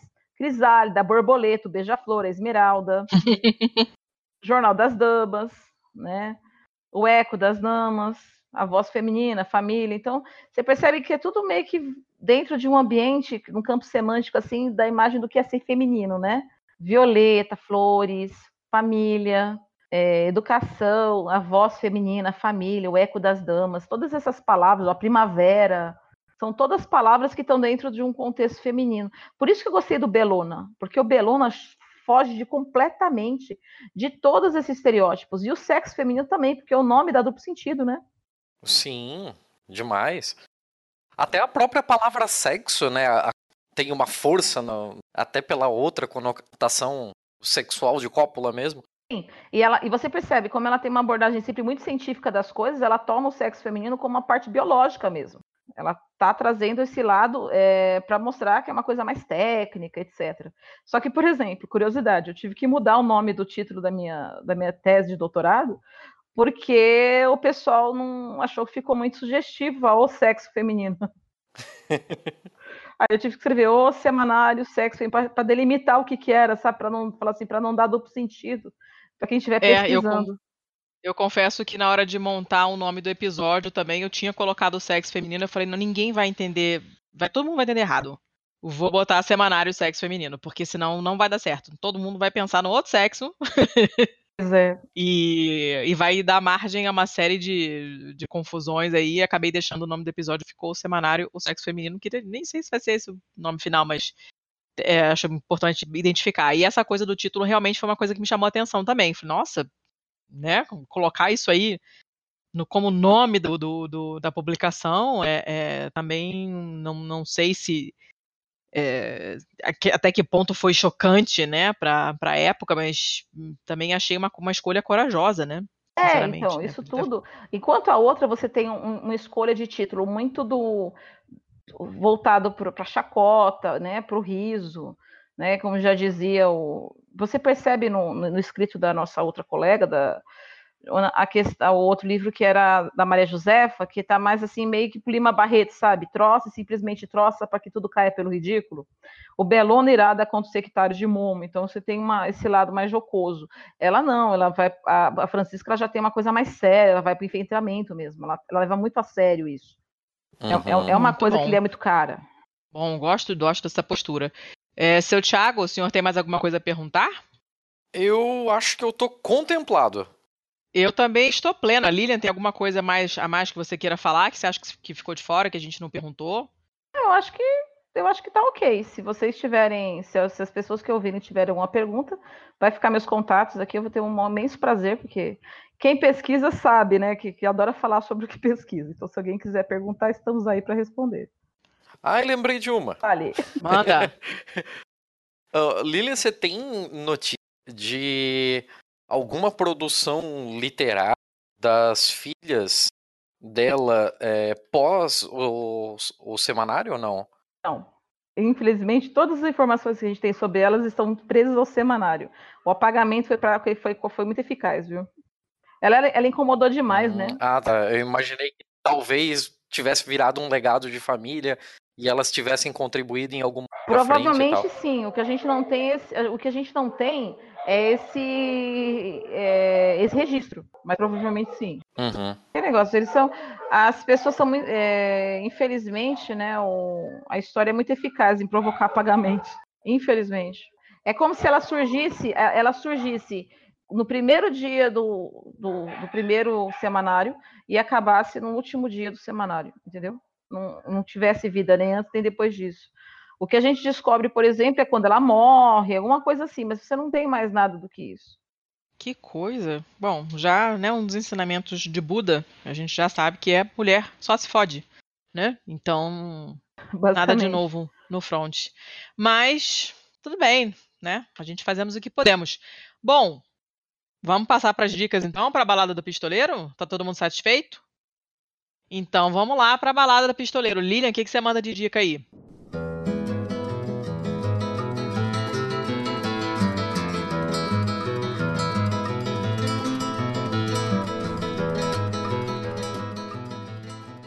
Então, pensei, pensei, pensei, pensei, pensei falei, vou de um clássico. Já que estamos nos clássicos, vou ficar no clássico. Tem muita gente que vira para mim e fala, ah, eu não gosto desse livro. E eu falo, gente, não tem como esse livro ser ruim. Eu vou falar qual é o livro. Porque, na verdade, as pessoas não entendem a estrutura dele, provavelmente. Mas, gente, um livro que tem uma dedicatória, que é ao verme que primeiro roeu as frias carnes do meu cadáver, dedico como saudosa lembrança essas memórias póstumas, não tem como ser ruim. Né? Eu estou falando Memórias Póstumas de Brás Cubas. eu pensei em várias coisas. Eu pensei em dicas de viagem, de autores, de músicos, mas eu, eu sou apaixonada por esse livro. Primeiro, porque ele não, ele é difícil de compreender porque as pessoas não entendem a sua estrutura. Então, se você for ler, ó pequeno Padawan, você leia como se você faz as memórias. Primeiro, ele não é um cara que escreveu e morreu. O legal é que ele morreu e depois ele escreveu, né? Estava entediado, 100 anos depois da sua morte foi escrever. Eu acho o máximo essa quebra de paradigma é, desse narrador, né, criado pelo Machado de Assis. E, e, também porque a história não tem uma linha temporal, mas porque não tem, porque não nós lembramos do nosso passado, não é assim, eu estou lembrando de uma coisa, uma coisa puxa a outra. Uhum. É assim que a história é escrita. Então as pessoas leem esse livro e falam, meu Deus, eu não entendo esse livro.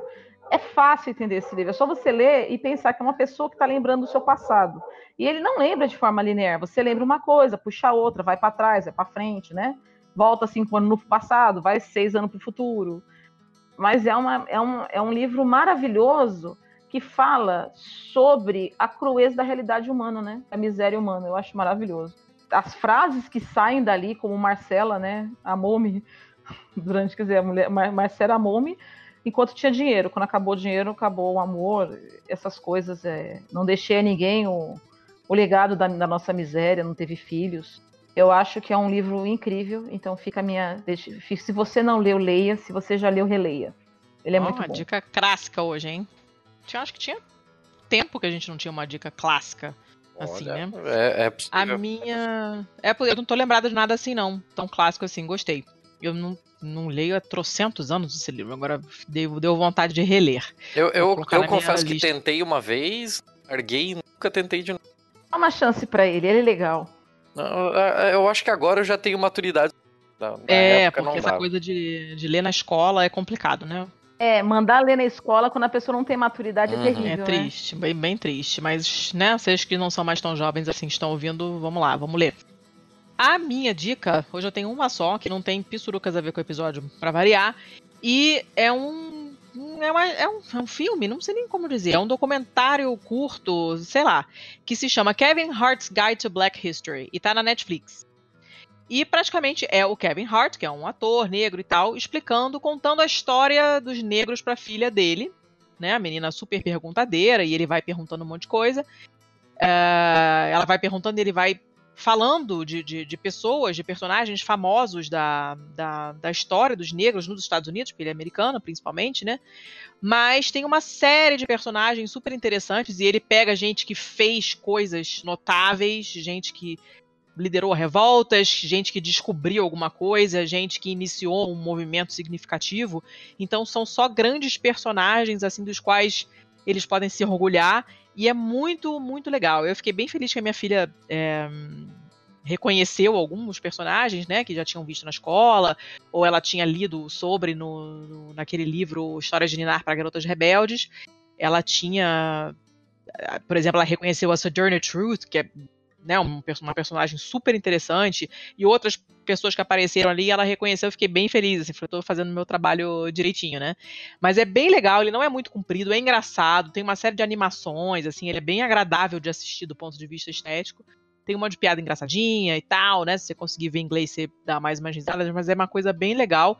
E eu fiquei triste quando acabou, porque eu jurava que era uma série e é só um, uma coisa que não, não chega a ser um, um filme, também não chega a ser um documentário, que ele é mais curto do que a gente está acostumado a pensar em documentário, mas é bem bacana, vale muito a pena ver. E acho que tudo quanto é criança, principalmente branca, tinha que assistir pra gente ver que essas pessoas existiram. Elas foram apagadas, como as mulheres são apagadas rotineiramente na história, mas é, houve, lembrem-se, não, houveram, houve, muitas, muitas pessoas negras que fizeram coisas absolutamente notáveis e que deveriam ser reconhecidas, deveriam ter mais deveriam ser mais estudadas, mais faladas, mais reverenciadas. Então, esse é, um, é uma coisa bem bacana de assistir. Eu gostei muito. Inclusive, quero ver de novo. porque algumas partes eu estava na cozinha lavando louça e perdi. Seu Thiago, Oi. fala. Então, é, eu vou falar sobre uma descoberta que eu fiz hoje mesmo. Eu tava dando aquele grandíssimo perdido na internet e sabe como caralhos isso aconteceu? Eu não faço a mínima ideia, mas eu acabei no site do Instituto Smithsonian, aquele da, da universidade em Washington, tem o museu, o caralho a quatro. E o Smithsonian, ele decidiu, ele definiu que 2019 é o ano da música para o Smithsonian. E eu descobri ali no, no meio das minhas buscas que eles têm uma gravadora chamada Folkways Records. É, a história da gravadora é, é, bem interessante. Na real, é a gravadora era de um, de um cara que tinha um acervo absurdo, assim, de ah, músicas dos indígenas americanos, músicas folclóricas de indianos hindus trazidas por imigrantes, adaptadas ao, ao modelo americano, sei lá, assim, umas coisas extremamente malucas. É, o senhorzinho lá tava ficando velho, não dava mais conta, tava quebrando e ele ofereceu pro Smithsonian a oportunidade de adquirir a, a gravadora dele. E o Smithsonian não tinha é, recurso para adquirir a gravadora, mas eu também não sei exatamente como isso aconteceu, mas o Bob Dylan soube desse rolê e o Bob Dylan é, convocou uma galera, os seus brother ali, para fazer uma gravação beneficente e todo o dinheiro desse disco foi revertido para adquirir essa gravadora, que foi incorporada ao Smithsonian e hoje é a Folkways Records. Eles têm coisas é, muito, muito raras, assim. Eles têm umas coisas muito interessantes. Ele tem esse negócio de cultivar a história da música, o folclore musical e isso de todo mundo, assim, né? De músicas tribais do Congo a músicas é, me, é, chinesas medieval, uma loucura do cacete. Eu vou deixar aqui como, como dica o site da Folkways Records, onde você vai ter acesso a um porrilhão de coisa que você sequer sabia que existia, e também um outro link específico para uma gravação relativamente rara, assim, que eles tinham no acervo, que foi colocada em, em, um disco vendido por eles, da, de uma rádio americana, da WNEW, para música Which Side Are You On? que é do Len Chandler, e eles fizeram uma adaptação de letra para marcha dos direitos civis de Selma, aquela clássica de 60 e 64, eu acho, que foi de Selma a Montgomery, no Alabama, sobre os direitos civis dos negros e tal. Então é aquela música do Len Chandler com uns outros cantores negros que foram chamados de The Freedom Voices, que fizeram uma letra adaptada dessa música para o movimento de antissegregação racial dos Estados Unidos. Então, é uma obra do caralho. Eu vou colocar essa música no final desse episódio, com certeza, para você ter uma ideia do que eu tô falando e, assim, saiba que tem várias outras coisas muito legais nesse nível no site da, do Smithsonian. Boa. Você tinha outra dica ou estou enganada? Não, eram as duas. É o site da Way Records. Ah, sim. E, e a gravação. O, o, link específico para essa gravação da, da rádio. Show. Então ficam aí essas dicaças. Cheio de, cheio, de, cheio de clássicos hoje, hein? Não, porra, do caralho. Bom, muito bom, muito bom. Bom, isso aí então. Obrigadíssima a Lilian por participar, dispor desse tempo com o cachorro latindo no fundo e criança pequena e todos os outros babados acontecendo. Então, muito, muito obrigada por participar. Aprendemos pra caramba, essa mulher é maravilhosa. Leiam a dissertação dela, ah, eu coloquei o link lá no, na postagem, tá muito legal de ler. Tem ali as. É até legal, é interessante até de ver a grafia das palavras, como era muito diferente, bem mais diferente do que o simples farmácia com PH. Né, tinha coisas loucas, que nem o abismo com Y, que eu mencionei antes quando eu li aquele trechinho. Então, é. é o próprio é, Deus com O, né? Deus. É, Deus. É, uma, é, muito interessante, é uma janela para o passado assim mesmo, assim, bem legal. Então tem as páginas do semanário para vocês lerem e admirarem o estilo de escrita da, da, da, da Francisca, da Dona Francisca, vocês vão, vocês vão gostar. E a, a dissertação tá bem, muito bem escrita, tá bem gostosinha de ler. É, a gente tá dando, dando sorte com dissertação, né, Tiago? Que é da, da Carolina também sobre população de rua, também tava um deleite. Sim, e foi, Mais e foi uma. muito bem recebida, né? Sucesso de crítica Foi. público. Foi, foi muito, muito boa. A gente tá só nas dissertação top, Rogerinho. Então estamos felizes. Tô bem feliz com, essa, com, essa, com esse episódio de hoje, que foi um tema bacana, nada batido. Tenho certeza que ninguém nunca, nunca gravou sobre isso antes. Nunca antes na história desse país. Então, tô feliz. É um bom episódio para esse mês de março. Perfeito. Ah, muito, muito obrigado mesmo. Ah, Tá? sim, pra por mais favor. informações, deixa o seu jabá aí. Claro, eu já- bem, eu agradeço, né? Porque eu tomei cacetada na banca por causa justamente por causa disso, porque escrevi com uma linguagem dita por ele simples demais Ah, e socorro. expliquei coisa demais e eu disse claramente, falei, não vou dizer caguei porque eu não posso falar isso para a banca, né? Mas eu, eu- minha resposta foi mais ou menos essa. É, Pra banca tem que falar defequei. quem não conhece. É, Sim, sim, sim. Defequei e deambulei. É o que eu uso normalmente, que é mais acadêmico. Eu basicamente, eu basicamente disse para eles assim, eu fiz desse jeito, eu fiz as explicações que vocês sabem, mas eu não escrevi para vocês, eu escrevi para quem, né, para um público mais aberto, maior. E eu queria que eu queria que lesse, porque eu tô cansada daquelas teses de doutorado que você escreve que ninguém lê, porque ninguém entende o que está escrito ali, entendeu? Parece que o Napoleão Mendes de Almeida ressuscitou das cinzas, entendeu? E pulou dentro daquele trabalho. Eu não queria isso para mim. Eu tentei escolher, lógico, tem as palavras são mais técnicas, mas eu tentei escrever também com a linguagem mais simples possível, para não ficar difícil demais, técnico demais. E desagradei um pouco a banca? Desagradei um pouco a banca, mas se vocês gostarem, gostaram, eu fico muito feliz, porque era vocês que era o meu objetivo. Ótimo. Fala aí, quem quiser te achar, te acha onde? Isso, meus, meus contatos aqui, olha aqui. Meus contatos, bem, vocês vão me encontrar no omegastation.com.br, que é o do Omega Cash. Vocês vão me encontrar também no Twitter como Licamon, com K. E vocês vão me encontrar no Twitter. ah, já falei Twitter, né? Vocês vão me encontrar no Instagram, eu sou muito internet. No Instagram como Licamon, né? É, só que com C, underline C, porque alguém já tinha colocado K. Então trocamos, né? Então é Lica, underline Moon. Também, se quem quiser me seguir no Instagram, quiser mandar mensagem, alguma coisa. É, vou deixar meu contato para vocês encaminharem aí, meu e-mail, se vocês quiserem mandar. É só encaminhar para o e-mail que eu vou deixar e se quiser fazer alguma pergunta, só diz onde você vem, porque quando a gente tem muito aluno, né, se a pessoa passa na rua e fala oi, eu respondo. 22 anos dando aula, um aluno vira, a pessoa vira na rua e fala oi, eu falo oi, não sei quem é. Então, você, por favor, manda mensagem e diz: Olha, eu ouvi um episódio para saber com que eu tô falando. Você é capaz de eu responder você achando que você é um aluno. Beleza. É capaz de cobrar Não, data. ótimo. ainda. Nossa, vai cair na prova, professora? Então, É, vai- olha, tem data para responder, É. hein? a matéria cai na prova. Bom, então estamos aí os contatos. Seu Thiago, dá seus, seus, seu jabá, seus contatos aí rapidinho pra gente juntar tudo. Eu só tenho o Twitter, Thiago Underline CZZ. Antes, antes de passar a bola, eu só quero deixar aqui um salve, um abraço, um agradecimento ao Pensador Louco. Que eu só cheguei na Lica por conta do grupo do Telegram do Pensador Louco.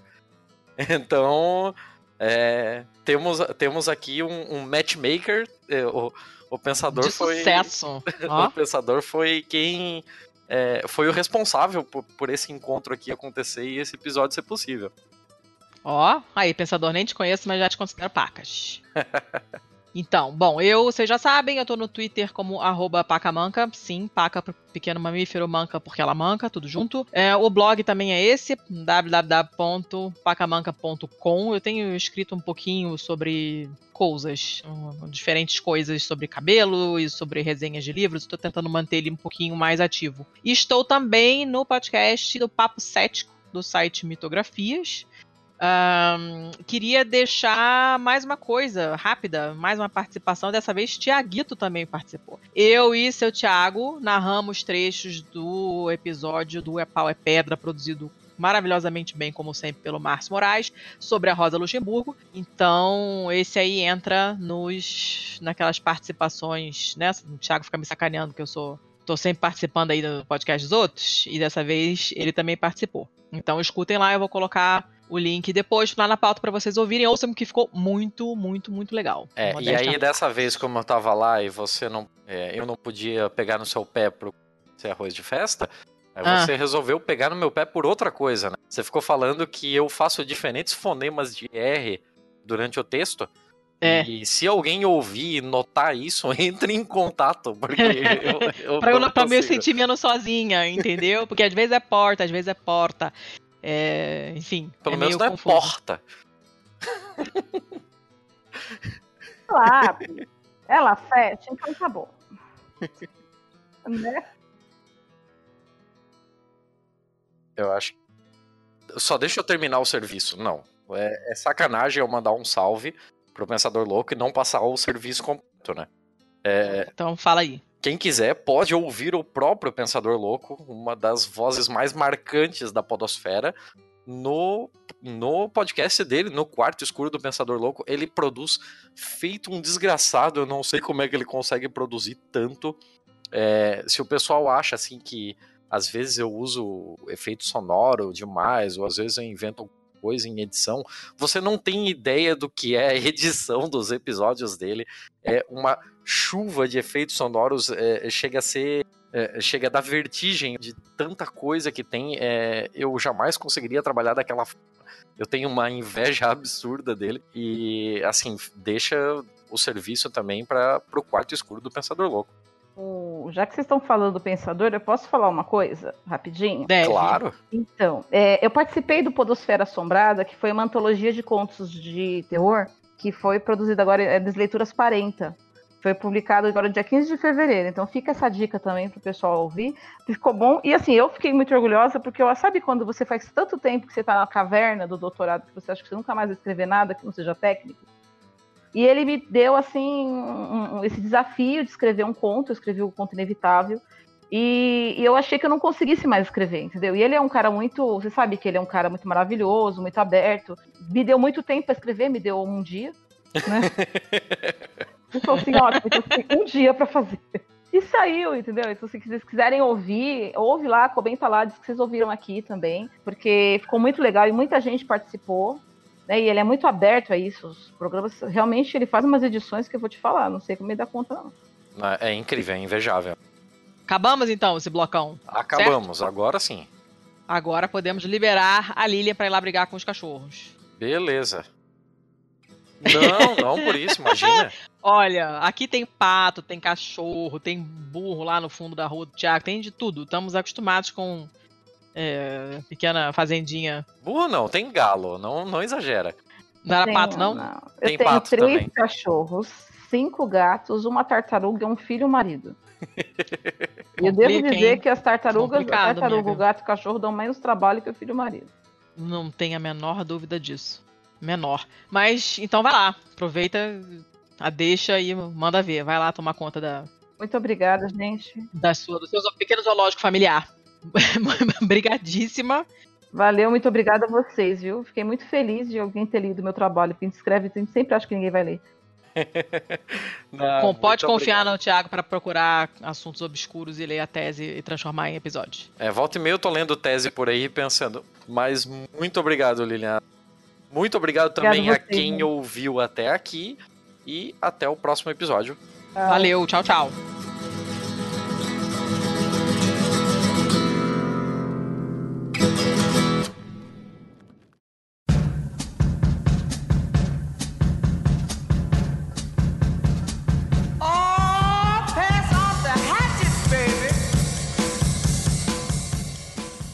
Seu Thiago. Eu sou o Thiago. Bom, acabamos o nosso blocão principal. Que a gente não, não vai deveria... perguntar se eu gostei do episódio. Não, não vou perguntar. Eu, eu ia fazer um comentário que a gente pode até parar de chamar de bloco principal, porque o, o resto fica do tamanho do bloco principal, assim. A gente tá meio tá ruim de se controlar, né? Pra gravar. É, é tipo, resto. sei lá, lá é o prato principal, aqui são os acompanhamentos, as guarnições. É, só que tem acompanhamento pra caralho. Tem uma, uma cabeçada de um canavial Sim, de guarnições. Aqui é, aqui é o quilão da massa, aqui é o prato feito completaço. É, a bandejão. Escuta uma coisa, tem recado hoje, não tem? Um monte Tem de recado recado? pra porra, não sei que tamanho vai ficar essa parte.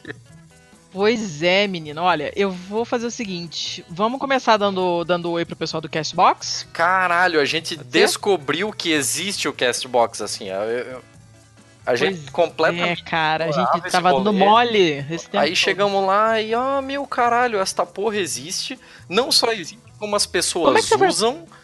E não só usam, como tinha comentários pra nós lá. É, como é que você foi parar lá mesmo, hein, que eu já esqueci? Ah, longa história. Não, já, Tá. já vai ficar longo isso aqui, não começa.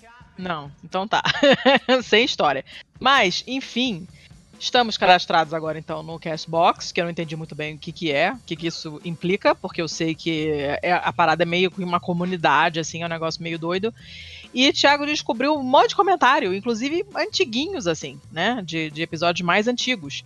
E, e epi- todos os comentários muito legais, muito bacanas. Então vão beijos, beijos para Natália Campos, Bruna Alves, Fernando Pereira, Carolina S. Parabéns pelo seu nome, que é maravilhoso. E André Moura. Todo mundo que deixou comentário lá pelo Castbox. Se você está no Castbox, ou se você não está no Castbox, deixe comentários em outros lugares também. Letícia, você tem aí o que cada um falou, não? Não tem, porque eu Teve, teve uma, eu, eu lembro que uma das garotas, ela chegou e mandou um negócio tipo, ai, que música é essa aos 20 e poucos minutos do episódio? O problema é que o Castbox, alô Castbox, agora que a gente descobriu, a gente também pode reclamar de você. O Castbox não mostra pra qual episódio ela fez esse comentário. Então eu não Ah! sei qual é o episódio.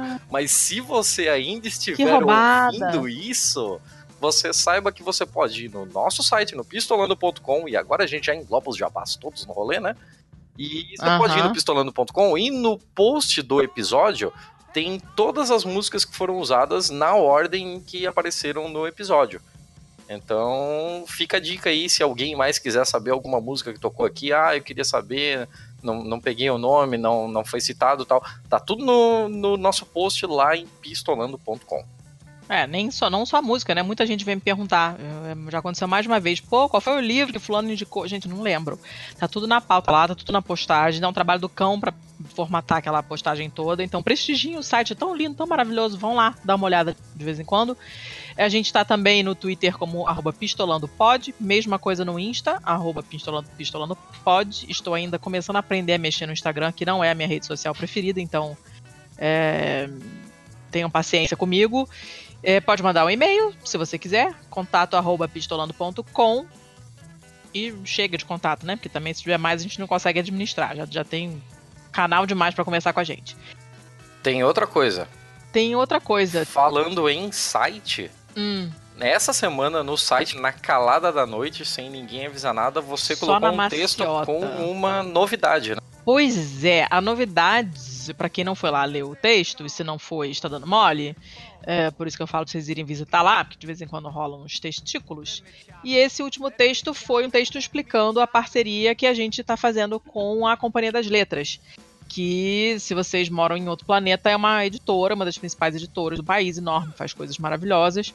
E a gente conseguiu um acordo com eles, eles fizeram um acordo com produtores de conteúdo esse ano, bacana, e a gente tá recebendo o livro todo mês, é, que a gente de alguma maneira tem que comentar, ou fazer uma resenha, ou usar, no nosso caso, o que a gente vai fazer, usar como gancho para falar de um, algum outro assunto. A gente escolheu o primeiro livro já, escolhemos sozinhos, eu e o Thiago. Até Ah, porque era surpresa, né? até porque era uma surpresa, sim, senhores. Vocês vão ficar babando muito nos convidados, que espero que seja plural e não singular, embora o convidado que já aceitou seja top de linha, mas a gente quer outros convidados super interessantes e vocês vão entender quando o episódio sair. O próximo livro, a gente já recebeu o catálogo e a gente resolveu jogar essa escolha de Sofia, dividir um pouco essa, essa sofrência de ter que escolher entre os títulos. Jogamos isso na Pistolândia, que é o grupo dos nossos catárticos, dos nossos apoiadores no Telegram, e eles fizeram a votação e já escolheram o próximo livro. Aí você fica, ah, mas eu também queria ajudar a escolher o próximo livro. Então, amiguinhas, dê uma ajudinha pra gente É, a gente tá lá no Catarse, catarse.me barra pistolando. Dê uma ajudinha pra gente, se vocês puderem. Dá pra começar a contribuir com 5 real. 5 mijadinhas. E, e, faz uma diferença enorme pra gente, para pagar servidor, para pagar domínio, para comprar equipamento. A gente comprou um gravador que vai ficar com áudio porra, bacanésimo.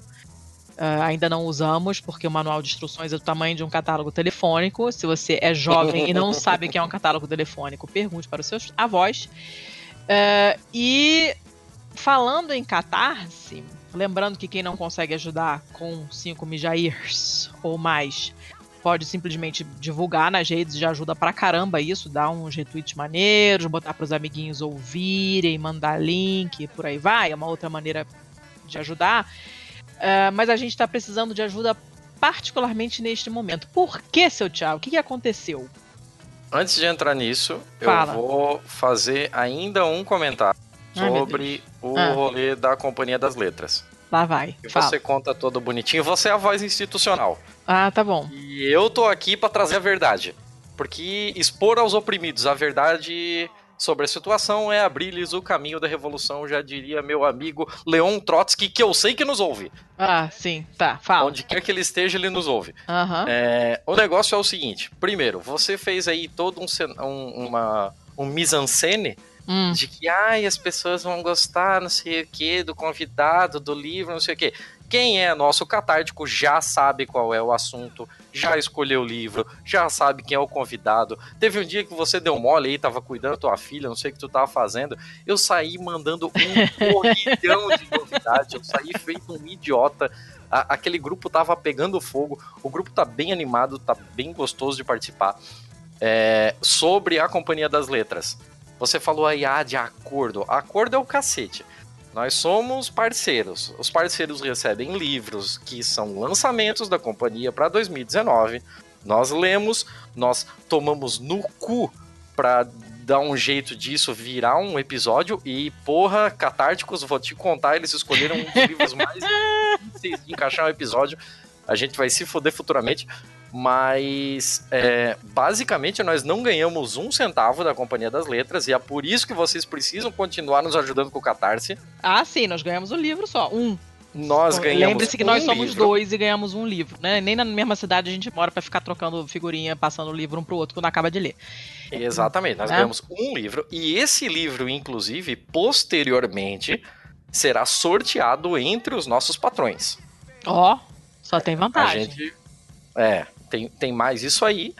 E. Ah, mas o que, que a gente ganha com isso? A gente ganha a possibilidade de utilizar o nome da Companhia das Letras, que tem, sei lá, 30 anos de mercado, é uma das maiores editoras do país e é conhecida por Deus e o mundo. E o nome dela nos abre portas para que dois pé rapados de fora dos grandes centros do eixo Rio-São Paulo consigam pessoas extremamente gabaritadas. Não que as outras pessoas que já tenham passado por aqui sejam menos gabaritadas, mas pessoas que têm uma agenda um pouco mais difícil, gente com quem a gente não tem tanto contato, Né, em termos de. é, que não são tão acessíveis assim. E a gente agora tem a possibilidade de se apoiar no ombro de gigantes, como a Companhia das Letras, e chegar a- nessas pessoas com um, um discurso um pouco diferente, quem sabe seja um pouco mais fácil de convencê-las a participar do nosso humilde podcast. É carteirada Agora- chama, Rogerinho. É, é mais ou menos isso aí. Só que a gente não tem gabarito para dar carteirada. Então a gente empresta a carteira de alguém pra pegar e gabaritar. E falando em emprestar a carteira, É. agora, agora eu, Você tá, eu você tá ficando, você tá ficando bom na transição, hein? Tá ficando bom. Tá fazendo curso? tá ficando bom. Enfim, falando de carteira, como eu estava falando antes de ser rudemente interrompida e corrigida, a gente tá com um probleminha, né? Eu tava falando que a gente agora, mais do que nunca, como diria o Faustão, estamos precisando de mais apoiadores por causa do que aconteceu domingo passado. Hoje é dia 13, que é quarta-feira. Ah, no sábado, seu Thiago estava aqui em Curitiba para fazer um encontrão com os nossos catárticos e nossos ouvintes não catárticos também aqui de Curitiba.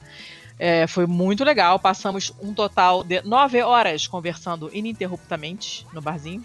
É, enfim, foi muito legal. Conhecemos. É, eu já conhecia a Ali pessoalmente, conhecemos o Elvis, que a gente não conhecia, e o pessoal conheceu o resto do pessoal da Craco, que nos apoia, que nos ouve há bastante tempo. Então foi realmente foi muito legal. E no domingo aconteceu uma coisa. Foi muito bom, né? Aconteceu uma coisa menos legal. Nós fomos assaltados. Eu e seu Thiago fomos assaltados à mão armada em pleno centro de Curitiba na hora do almoço, meio-dia, em ponto. Levaram o celular e a carteira do seu Thiago, levaram o meu celular e a minha correntinha de ouro. Então, agora mais do que nunca, estamos precisando de uma ajudinha, até porque a gente vai estar no iPod em Belo Horizonte em abril. A gente vai estar lá na plateia e querendo conhecer as pessoas tudo, isso significa comprar passagem e né, pagar hotel e o cacete a quatro, então já foi uma grana nisso. O gravador que felizmente resistiu e não foi roubado por uma sagacidade ninja do seu Thiago.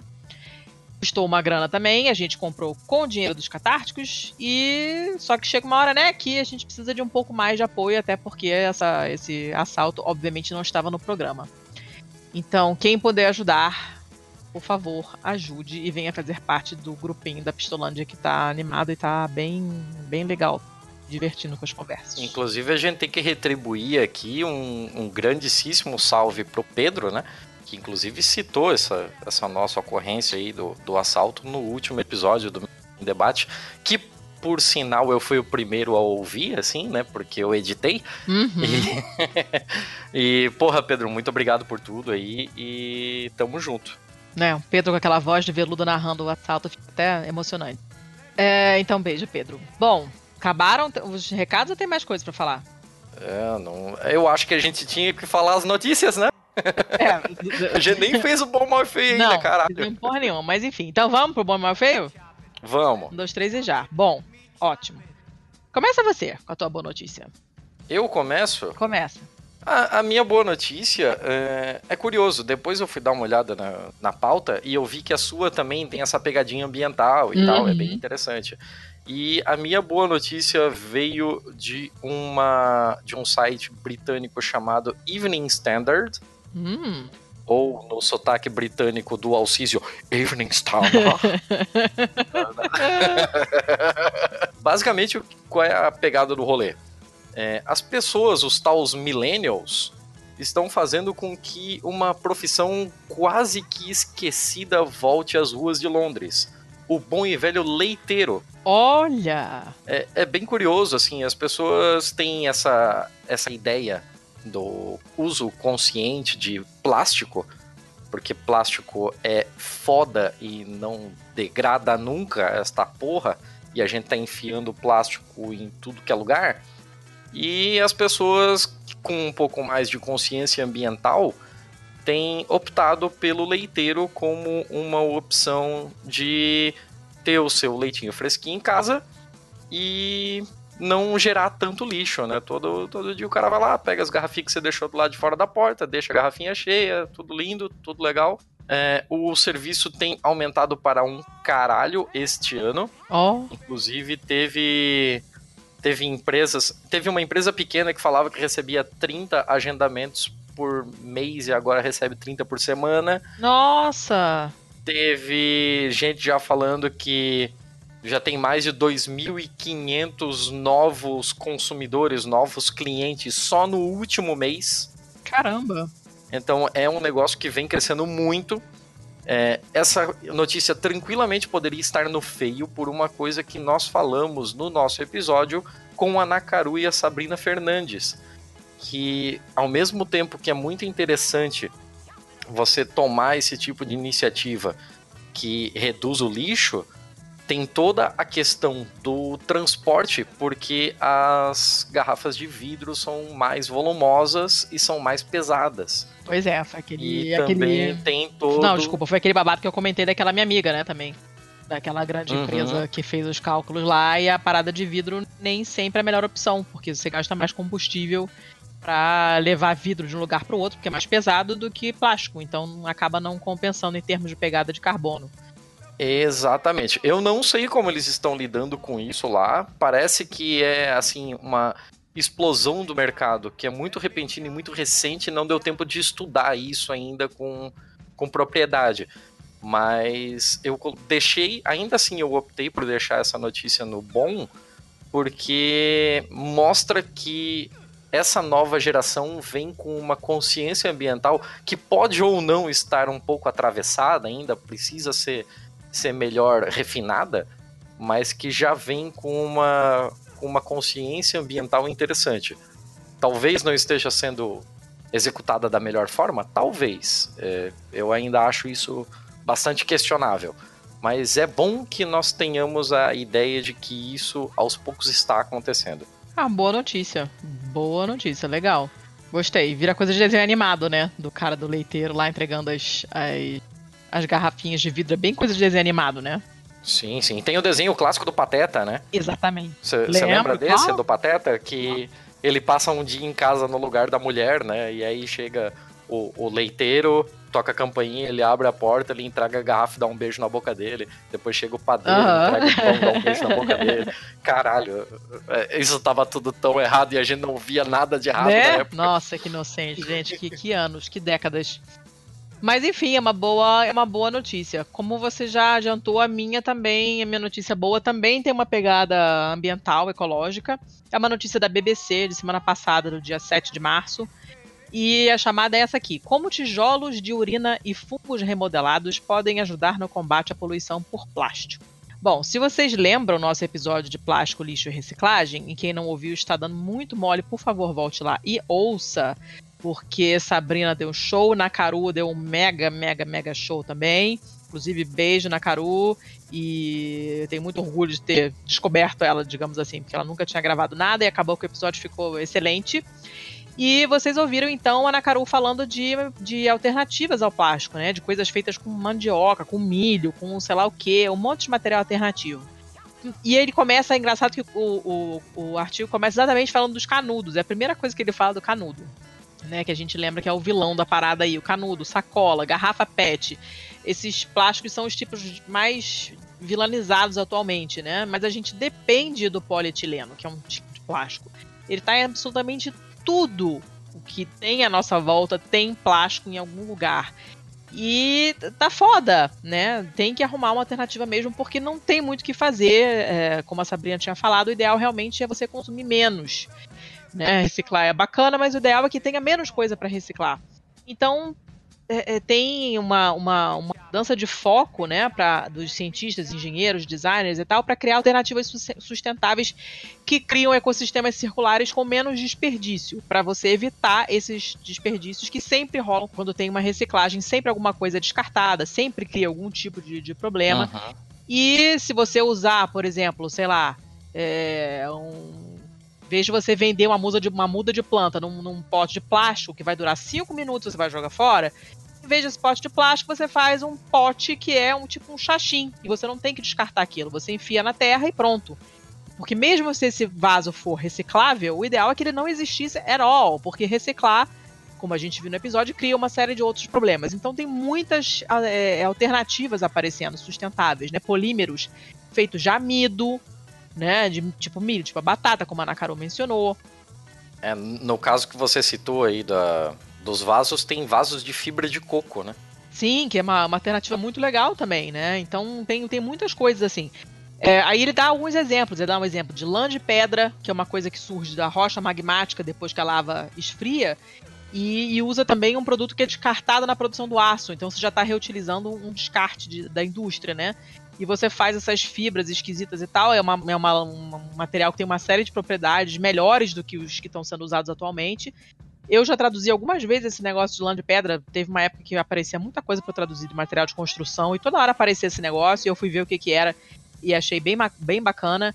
Uh, tem umas coisas feitas com fungos que é, é, cara, é uma parada interessantíssima.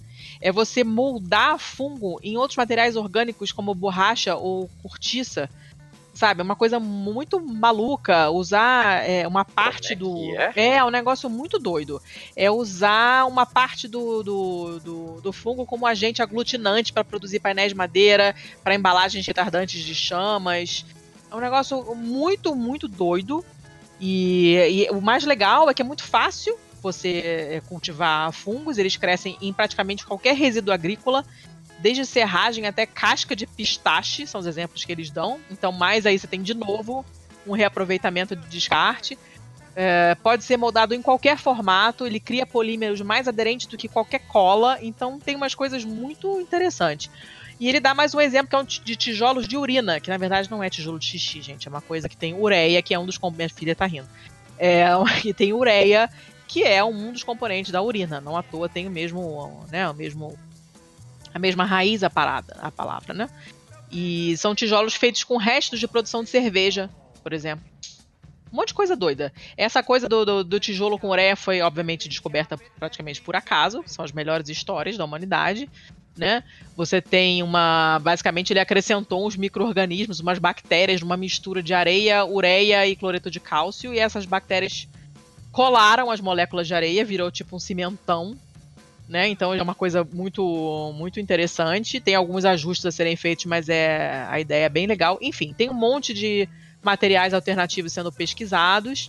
Isso é uma coisa bem legal, são coisas que, que, que podem eliminar o plástico de uma série de, é, de, de, tipos de indústria, né? Já pensou se você não, não precisa mais fazer um copo de plástico porque descobriu seu material baratíssimo de, sei lá, mandioca que é biodegradável e somem os copos de plástico do mundo? Olha que coisa maravilhosa. Então eu achei uma boa notícia porque são coisas realmente muito legais, linhas de pesquisa muito bacanas. E é uma boa notícia. Nossa, falei pra Nada cacete. mal. Nada mal. Nada mal, né? É bom, é bem, bem legal o artigo, assim. Sua notícia ruim, vai lá pro mal. Mas, mas por que, que você tá pedindo pra eu ir antes? Eu, eu fico lendo a porra da pauta e você vem antes que eu ah, na porra da pauta. Ah, sei lá, não sei. Hoje tô assim. Quer que eu fale ah, primeiro? Ah, eu falo. Já então que tu fala. quer que eu fale, eu falo. Fala. Foi você que comandou esse episódio.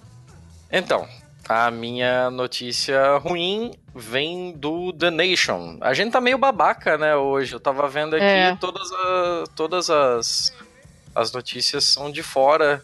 Ah, não, o seu feio não é de fora. Nem o meu bom, o meu bom é da BBC Brasil. Ah, é porque eu só li BBC ali. É. Ah, ok. Sempre tem alguma coisa da BBC incrível.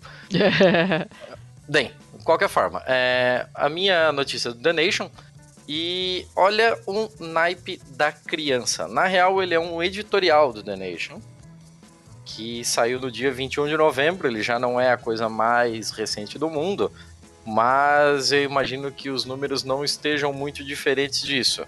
Hum. As guerras que os Estados Unidos entraram do 11 de setembro para frente já custaram 5,9 trilhões de dólares. Como assim trilhões, gente? Eu nem entendo esse número. É, é, exato, assim, tipo, eu, imagino que se você tem 5,9 trilhões de dólares na, na sua conta bancária e você vai tirar um extrato no caixa eletrônico e pede para ele imprimir o papelzinho com o extrato, ele deve perguntar se você quer que imprima ele em retrato ou paisagem. Porque, tipo, não cabe. Cara, não eu não consigo nem imaginar, mas tudo bem. Mas, é, é assim, eu não precisava nem ler essa notícia para ficar puto. Mas eu me dei o trabalho de ler essa notícia para ficar mais puto. São 21 milhões de pessoas que foram deslocadas, é, desalojadas, realocadas por conta das guerras. São só entre civis 240 mil mortes. E a gente tá falando de 11 de setembro de 2001 em diante. Isso tudo foi financiado pelos Estados Unidos. Isso tudo foi financiado pela porra do imperialismo. Às vezes, assim, a gente. É, eu até já brinquei com você uma vez sobre isso, que apesar de eu ser um comunista, às vezes isso quase não transparece nos nossos episódios, porque uhum. eu não sou um comunista teórico, eu não tenho aquele estofo para pegar um negócio e, e sair falando de quais são as as questões teóricas em volta do, do capitalismo e do imperialismo que nos levaram a uma merda tão grande. Tem coisas que são óbvias, tipo o Brumadinho, mas tem coisas que às vezes eu sei que eu não tenho esse estofo. Esse daqui você não precisa ter um menor estofo para saber. Não, não, não precisa, não precisa. Você com meio cérebro você entende isso. Afeganistão, Síria, Líbia, Iraque. É, é, assim, ó, não faltam é, exemplos de como o imperialismo foi cruel com a periferia do mundo atrás da porra do recurso e de conquistar mercados e de conquistar cada vez mais o monopólio das suas próprias empresas e girar a máquina da guerra. É, é revoltante que nós, em 2019, ainda tenhamos gente que milita por guerras, que quer ver tem, né? povos né? jogados contra outros povos trabalhadores arrancados das suas famílias para vestir uma farda e atravessar o planeta para combater pessoas que elas sequer sabem quem são. É um absurdo pensar nisso. É, é um absurdo pro povo americano. Devia ser motivo de vergonha que um americano pague seus impostos e viva sem um sistema único de saúde público, enquanto 5,9 trilhões de dólares são jogados em guerras ao redor do globo eu, eu não consigo. Eu não consigo é, compreender é, eu, eu, qual é a consigo. lógica de quem diz: ai, o socialismo deu errado. Como você pode olhar uma porra de uma notícia como essa e pensar que o capitalismo deu certo?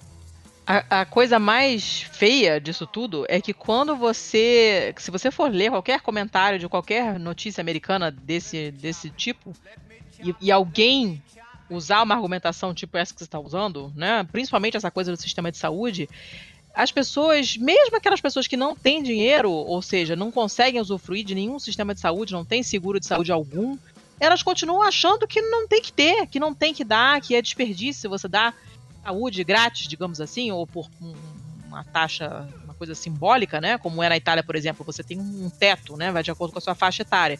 Você nunca vai pagar mais de, sei lá, um, 300 euros, não importa o tipo de exame ou procedimento que você vai fazer.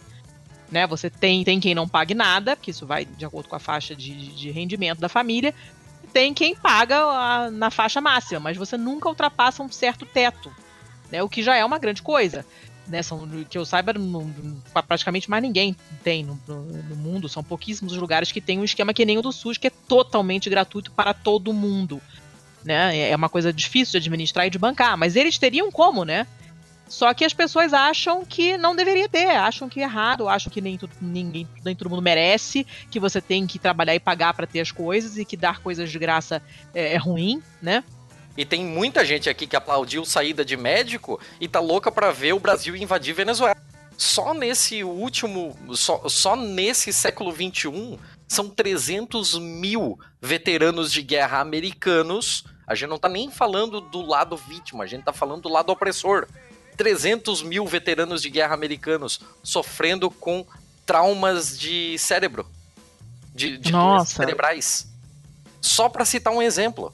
Isso, isso tá destrinchado de, de forma mais, mais específica aqui no, no, no, na matéria, na notícia.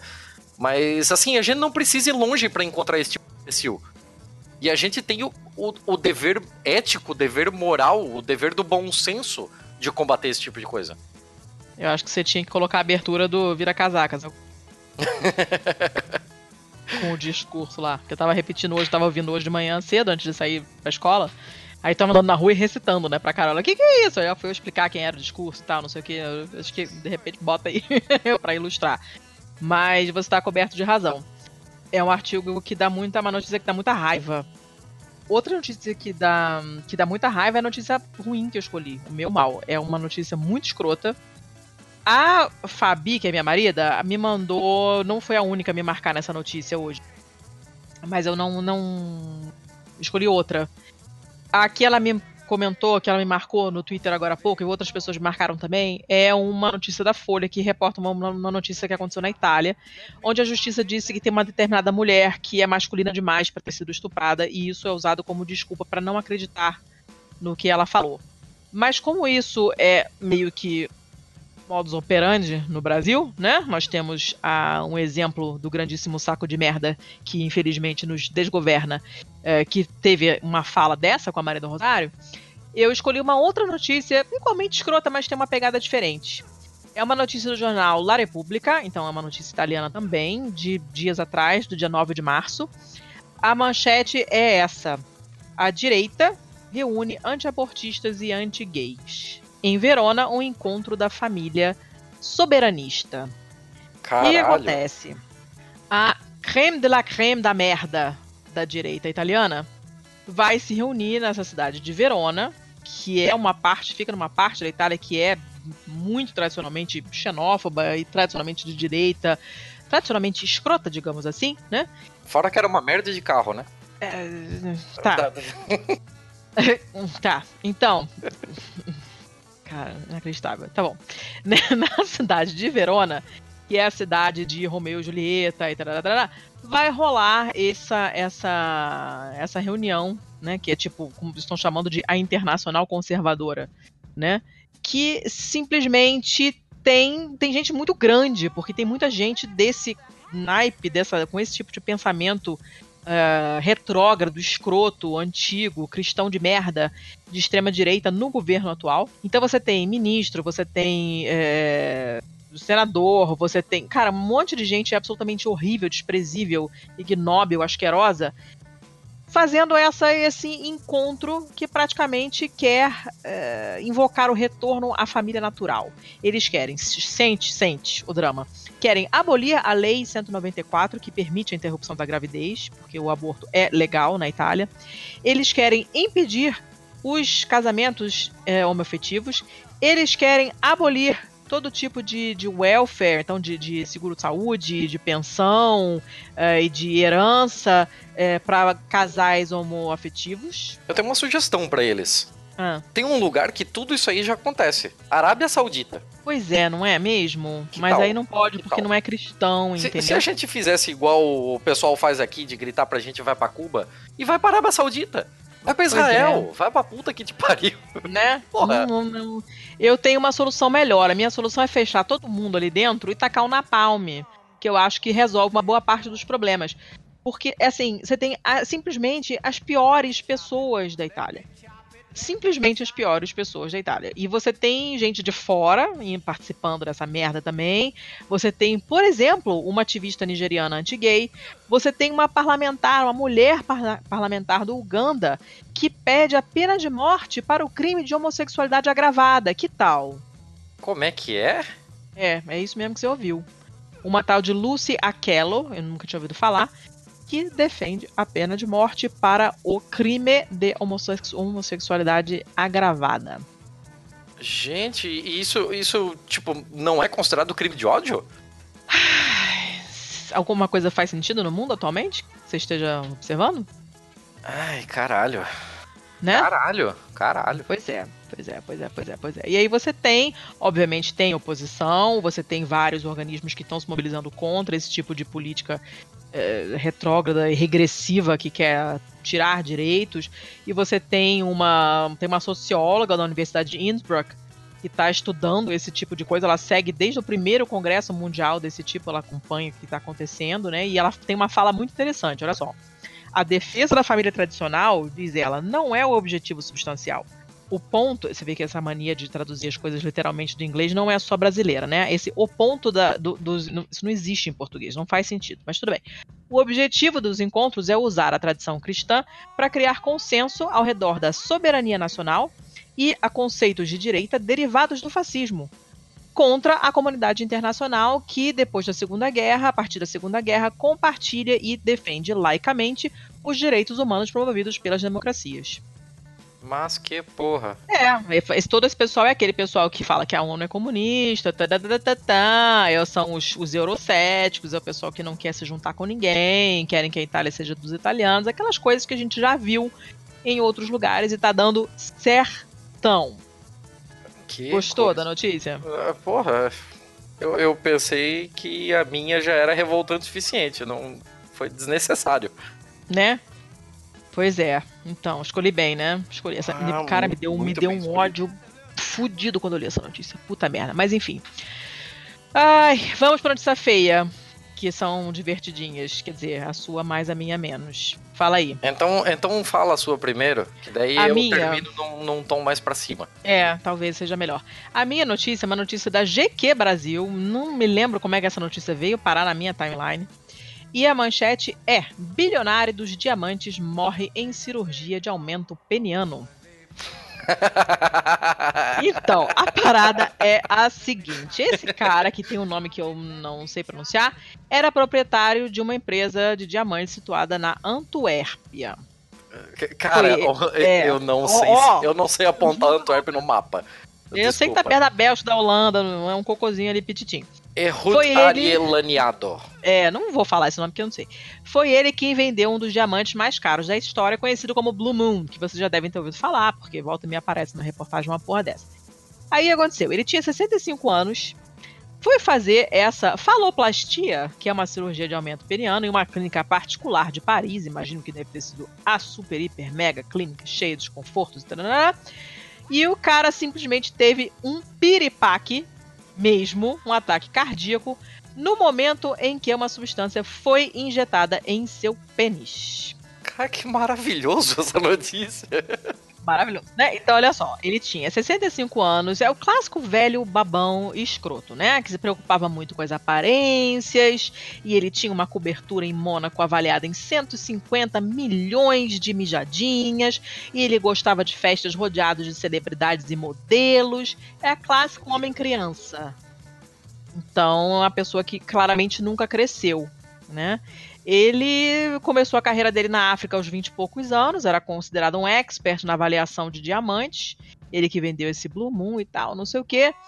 E veja só que interessante, ele e seu sócio estavam tendo problemas com a justiça belga em um processo de evasão de divisas.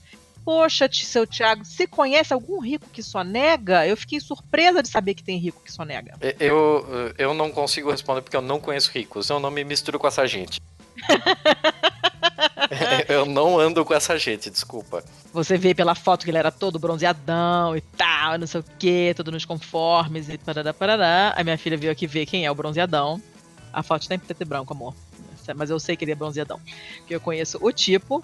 E é, basicamente é uma cirurgia idiota, principalmente para um cara de 65 anos. O que, que você vai fazer com esta piroca?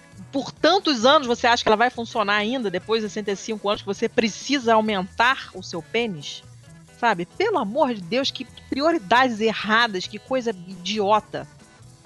E o cara teve um piripaque e, na real, não, não conhecia, mas eu, algo me diz que já vai tarde. Você Ah, não precisa nem conhecer, né? Você só precisa conhecer como funciona a empresa do. a indústria do diamante. Que Não é? destruiu Diamante de a. África do Sul, né? Cê- cê- Quem não viu o filme com o DiCaprio, veja, porque o filme é ótimo, por favor. É, já, então já sabemos. já dá pra saber que- de onde vem o naipe da pessoa.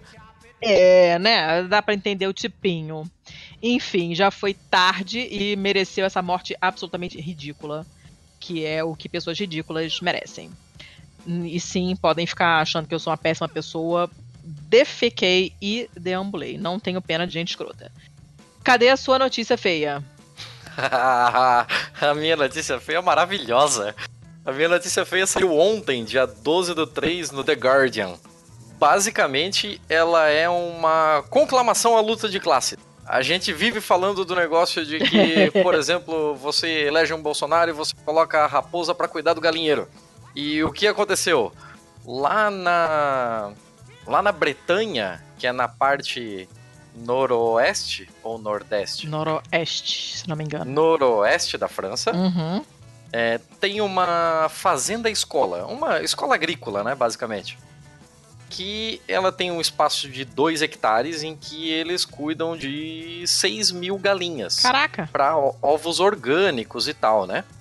E tudo lá é basicamente automatizado. Então as portas do galinheiro abrem sozinhas quando o dia nasce e tem umas, uns fotossensores, né? E quando chega a noite as portas do galinheiro fecham sozinhas. O problema é que quando tava anoitecendo entrou uma raposa no galinheiro e ela ficou presa pro lado de dentro do, do galinheiro com 6 mil galinhas que, ao notar a ameaça, agiram como uma, um comportamento de manada e mataram ela a bicadas. Meu Ela foi olha. encontrada no dia seguinte, toda estrupiada do pescoço para baixo, tudo. Tudo, assim. Ela não tinha um pedaço inteiro. Olha, gente, trabalho de grupo. Gostei. A luta de classes defendeu o galinheiro. É, você só precisa saber disso, assim. Você precisa saber que por mais que você seja um explorado e por mais que você esteja na base da cadeia alimentar do capitalismo, se todos nós estivermos juntos, nós podemos destruir essa raposa. Seu Thiago tá hoje tá cheio das mensagens subliminares, hein? Eu tô vendo. Só na doutrinação. Ah, é sensacional isso aqui. Eu adorei a notícia. É, uma, é bem interessante, gostei. Enfim, amiguinhos, vocês pegaram, né, o, o, o mote, pegaram a, a, Como é que se chama? A moral da fábula, né? Então agora acabou. Sério? Tenho mulheres podcasters para falar. Então manda aí, porque eu pensei que nunca mais ia acabar isso aqui. Não, é, tá longo hoje, mas enfim, hoje. hoje. Uh, eu comentei no começo do, do, do, episódio, né, que esse episódio em particular vai sair também sob a hashtag O Podcast é Delas 2019. Vocês já entenderam qual é a iniciativa, mas como sempre, como todos os nossos episódios, visto que eu sou mulher, sai como uh, uh, sob a hashtag Mulheres Podcasters, que é uma ação de iniciativa do ponto G, que se vocês nunca ouviram, ouvam. Eles mudaram, elas mudaram um pouco o formato e tá mais legal ainda agora. É uma ação desenvolvida para divulgar o trabalho de mulheres na mídia, podcast, para mostrar para todo mundo que sempre existiram mulheres na comunidade de podcasts Brasil. Tem um monte, Parem de convidar mulheres só em março, não sejam cuzões. E não escutem podcast de mulheres só em março, não sejam cuzões. Tem um monte de mulher fazendo coisa ótima, por isso nós apoiamos essa iniciativa. Para você apoiar também, se você, se, se não, você é, você é mais otimista. Quando você compartilhar esse programa, compartilhe com a hashtag Mulheres Podcasters, porque aí quem estiver procurando especificamente Mulheres Podcasters vai nos achar. E assim você ajuda a promover a igualdade de gênero dentro da podosfera. Mais alguma coisa? Sei lá, três horas atrás, Nossa, nós é. já falamos sobre o podcast é delas, então eu acho que a gente pode fechar por aqui. Então, beleza, show. Beleza? Beleza. Nada daí do seu lado também? Não, não que eu me lembre. Ah, eu, eu quero mandar um último salve. Vai. Eu quero mandar um salve para um cara que eu sempre admirei o trabalho dele na Podosfera e nessa última quinzena ele apareceu nas DMs do meu Twitter e, mano, o que está acontecendo? Então, um grande abraço pro Fábio Errara. Ah, sim! Ele é o host, ele basicamente comanda as picapes no, no podcast da Companhia das Letras. E isso não é porque nós estamos de parceria com a Companhia não, das Letras. A gente já, há muito tempo já. A gente, eu já indiquei o podcast deles na Podcast Friday várias vezes. Se vocês seguem a gente no Twitter, vocês já devem ter visto, porque eu já indiquei uma porção de episódios. E se não seguem a gente no Twitter, mais uma vez estão dando mole. É, no, no, último, no último episódio que nós fizemos com o pessoal do TRE do Rio Grande do Sul, eu lembro de ter falado da Sim. iniciativa deles do Companhia Indica. Então era, era um era um flerte que já vinha de tempo. Sim, senhor. Além disso, ele também faz o Publish News, que eu uhum. não sei porque ainda não voltou. Eu sou uma viúva do Publish News. Calma, calma. Mas eu só quero deixar aqui o meu, o meu abraço e o meu respeito pelo, pelo trabalho que ele faz lá. E muito obrigado ao Fábio por, por ser a nossa audiência. Isso aí. A gente fica tão feliz quando as pessoas vêm falar com a gente. Falem com a gente, por favor. Falem coisas boas, coisas ruins também, né? Deu problema no episódio não sei o que, não gostei, achei o convidado esquisito, não gostei, não concordei com aquela fala e achei essa dica meio merda. Venham falar com a gente e venham falar coisas legais também, que a gente fica bem feliz. Não, não se acanhem. Falem com a Letícia. Eu, eu, eu tô meio in... Não, eu tô meio incomunicável, né? Eu tô sem celular, tá, tá tudo meio merda. Eu tô sem celular, eu tô sem carteira, eu não tenho cartões de crédito para comprar outro celular. A minha vida está paralisada.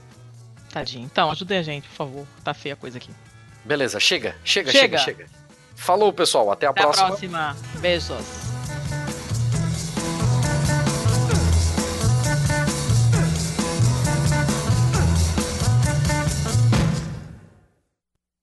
And of course, you know, on the march, this could go on 10, 15 minutes as long as. I even heard a verse there. Come all you people worried about fat, the day on Route 80 will take care of that. You know, uh, that's a funny modification of a verse that I, I think I wrote. No, and, Did uh, you start that verse off? Yeah, um, some verses that I wrote for Which Side Are You, are you On? And uh, Cordell and I sang this all over Mississippi, and I, I asked the kid that I heard do that, um, um, one of the kids on the march, where did, he, where did he get that verse? And he said, I don't know, I heard it somewhere, I don't know where it came from. Come, all you bourgeois black men, with all your excess fat. A few days in the county jail will sure get rid of that. Won't you tell me now, which side are you on, boys? Which side are you on? I want to know now, which side are you on, boys? Which side are you on? Come, all you freedom fighters, a story I will tell. Back down in prison in a lonesome jail cell. You better tell me now, which side are you on? Which side are you on? I want to hear you now. You really better tell me which side are you on? Come, all you Uncle Toms, take that hanky from your head. Forget your fears and shed a tear for the life of shame you've led. And then tell me which side are you on? Which side are you on? I want to know now. Take one, Cordell.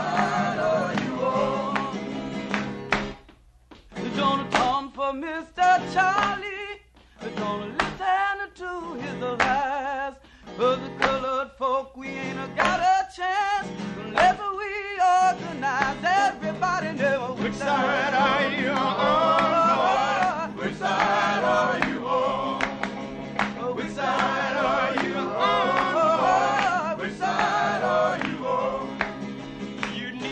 join the picket line if you can't stand the blows. But join your dimes with dollars or be counted with our foes. You better tell me now. Which side are you on, oh, boy? Which side are you on? I really want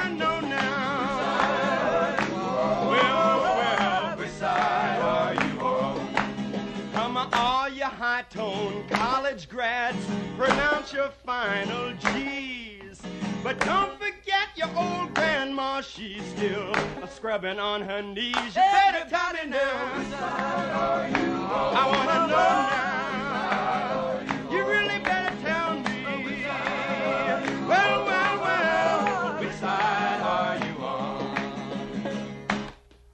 Have you heard about the paddy wagon? The big red drive. If you stand up for your rights, he'll take you for a ride. Everybody knows. I really want to know now. Whoa, whoa, whoa. Which side are you on? Yeah, which side are you on? I heard that the Ku Klux Klan uh, are just up and dyed the sheets. Mm, And now they sing on freedom every time they meet. What's happening now? Knows. Oh, which side are you on? Which side are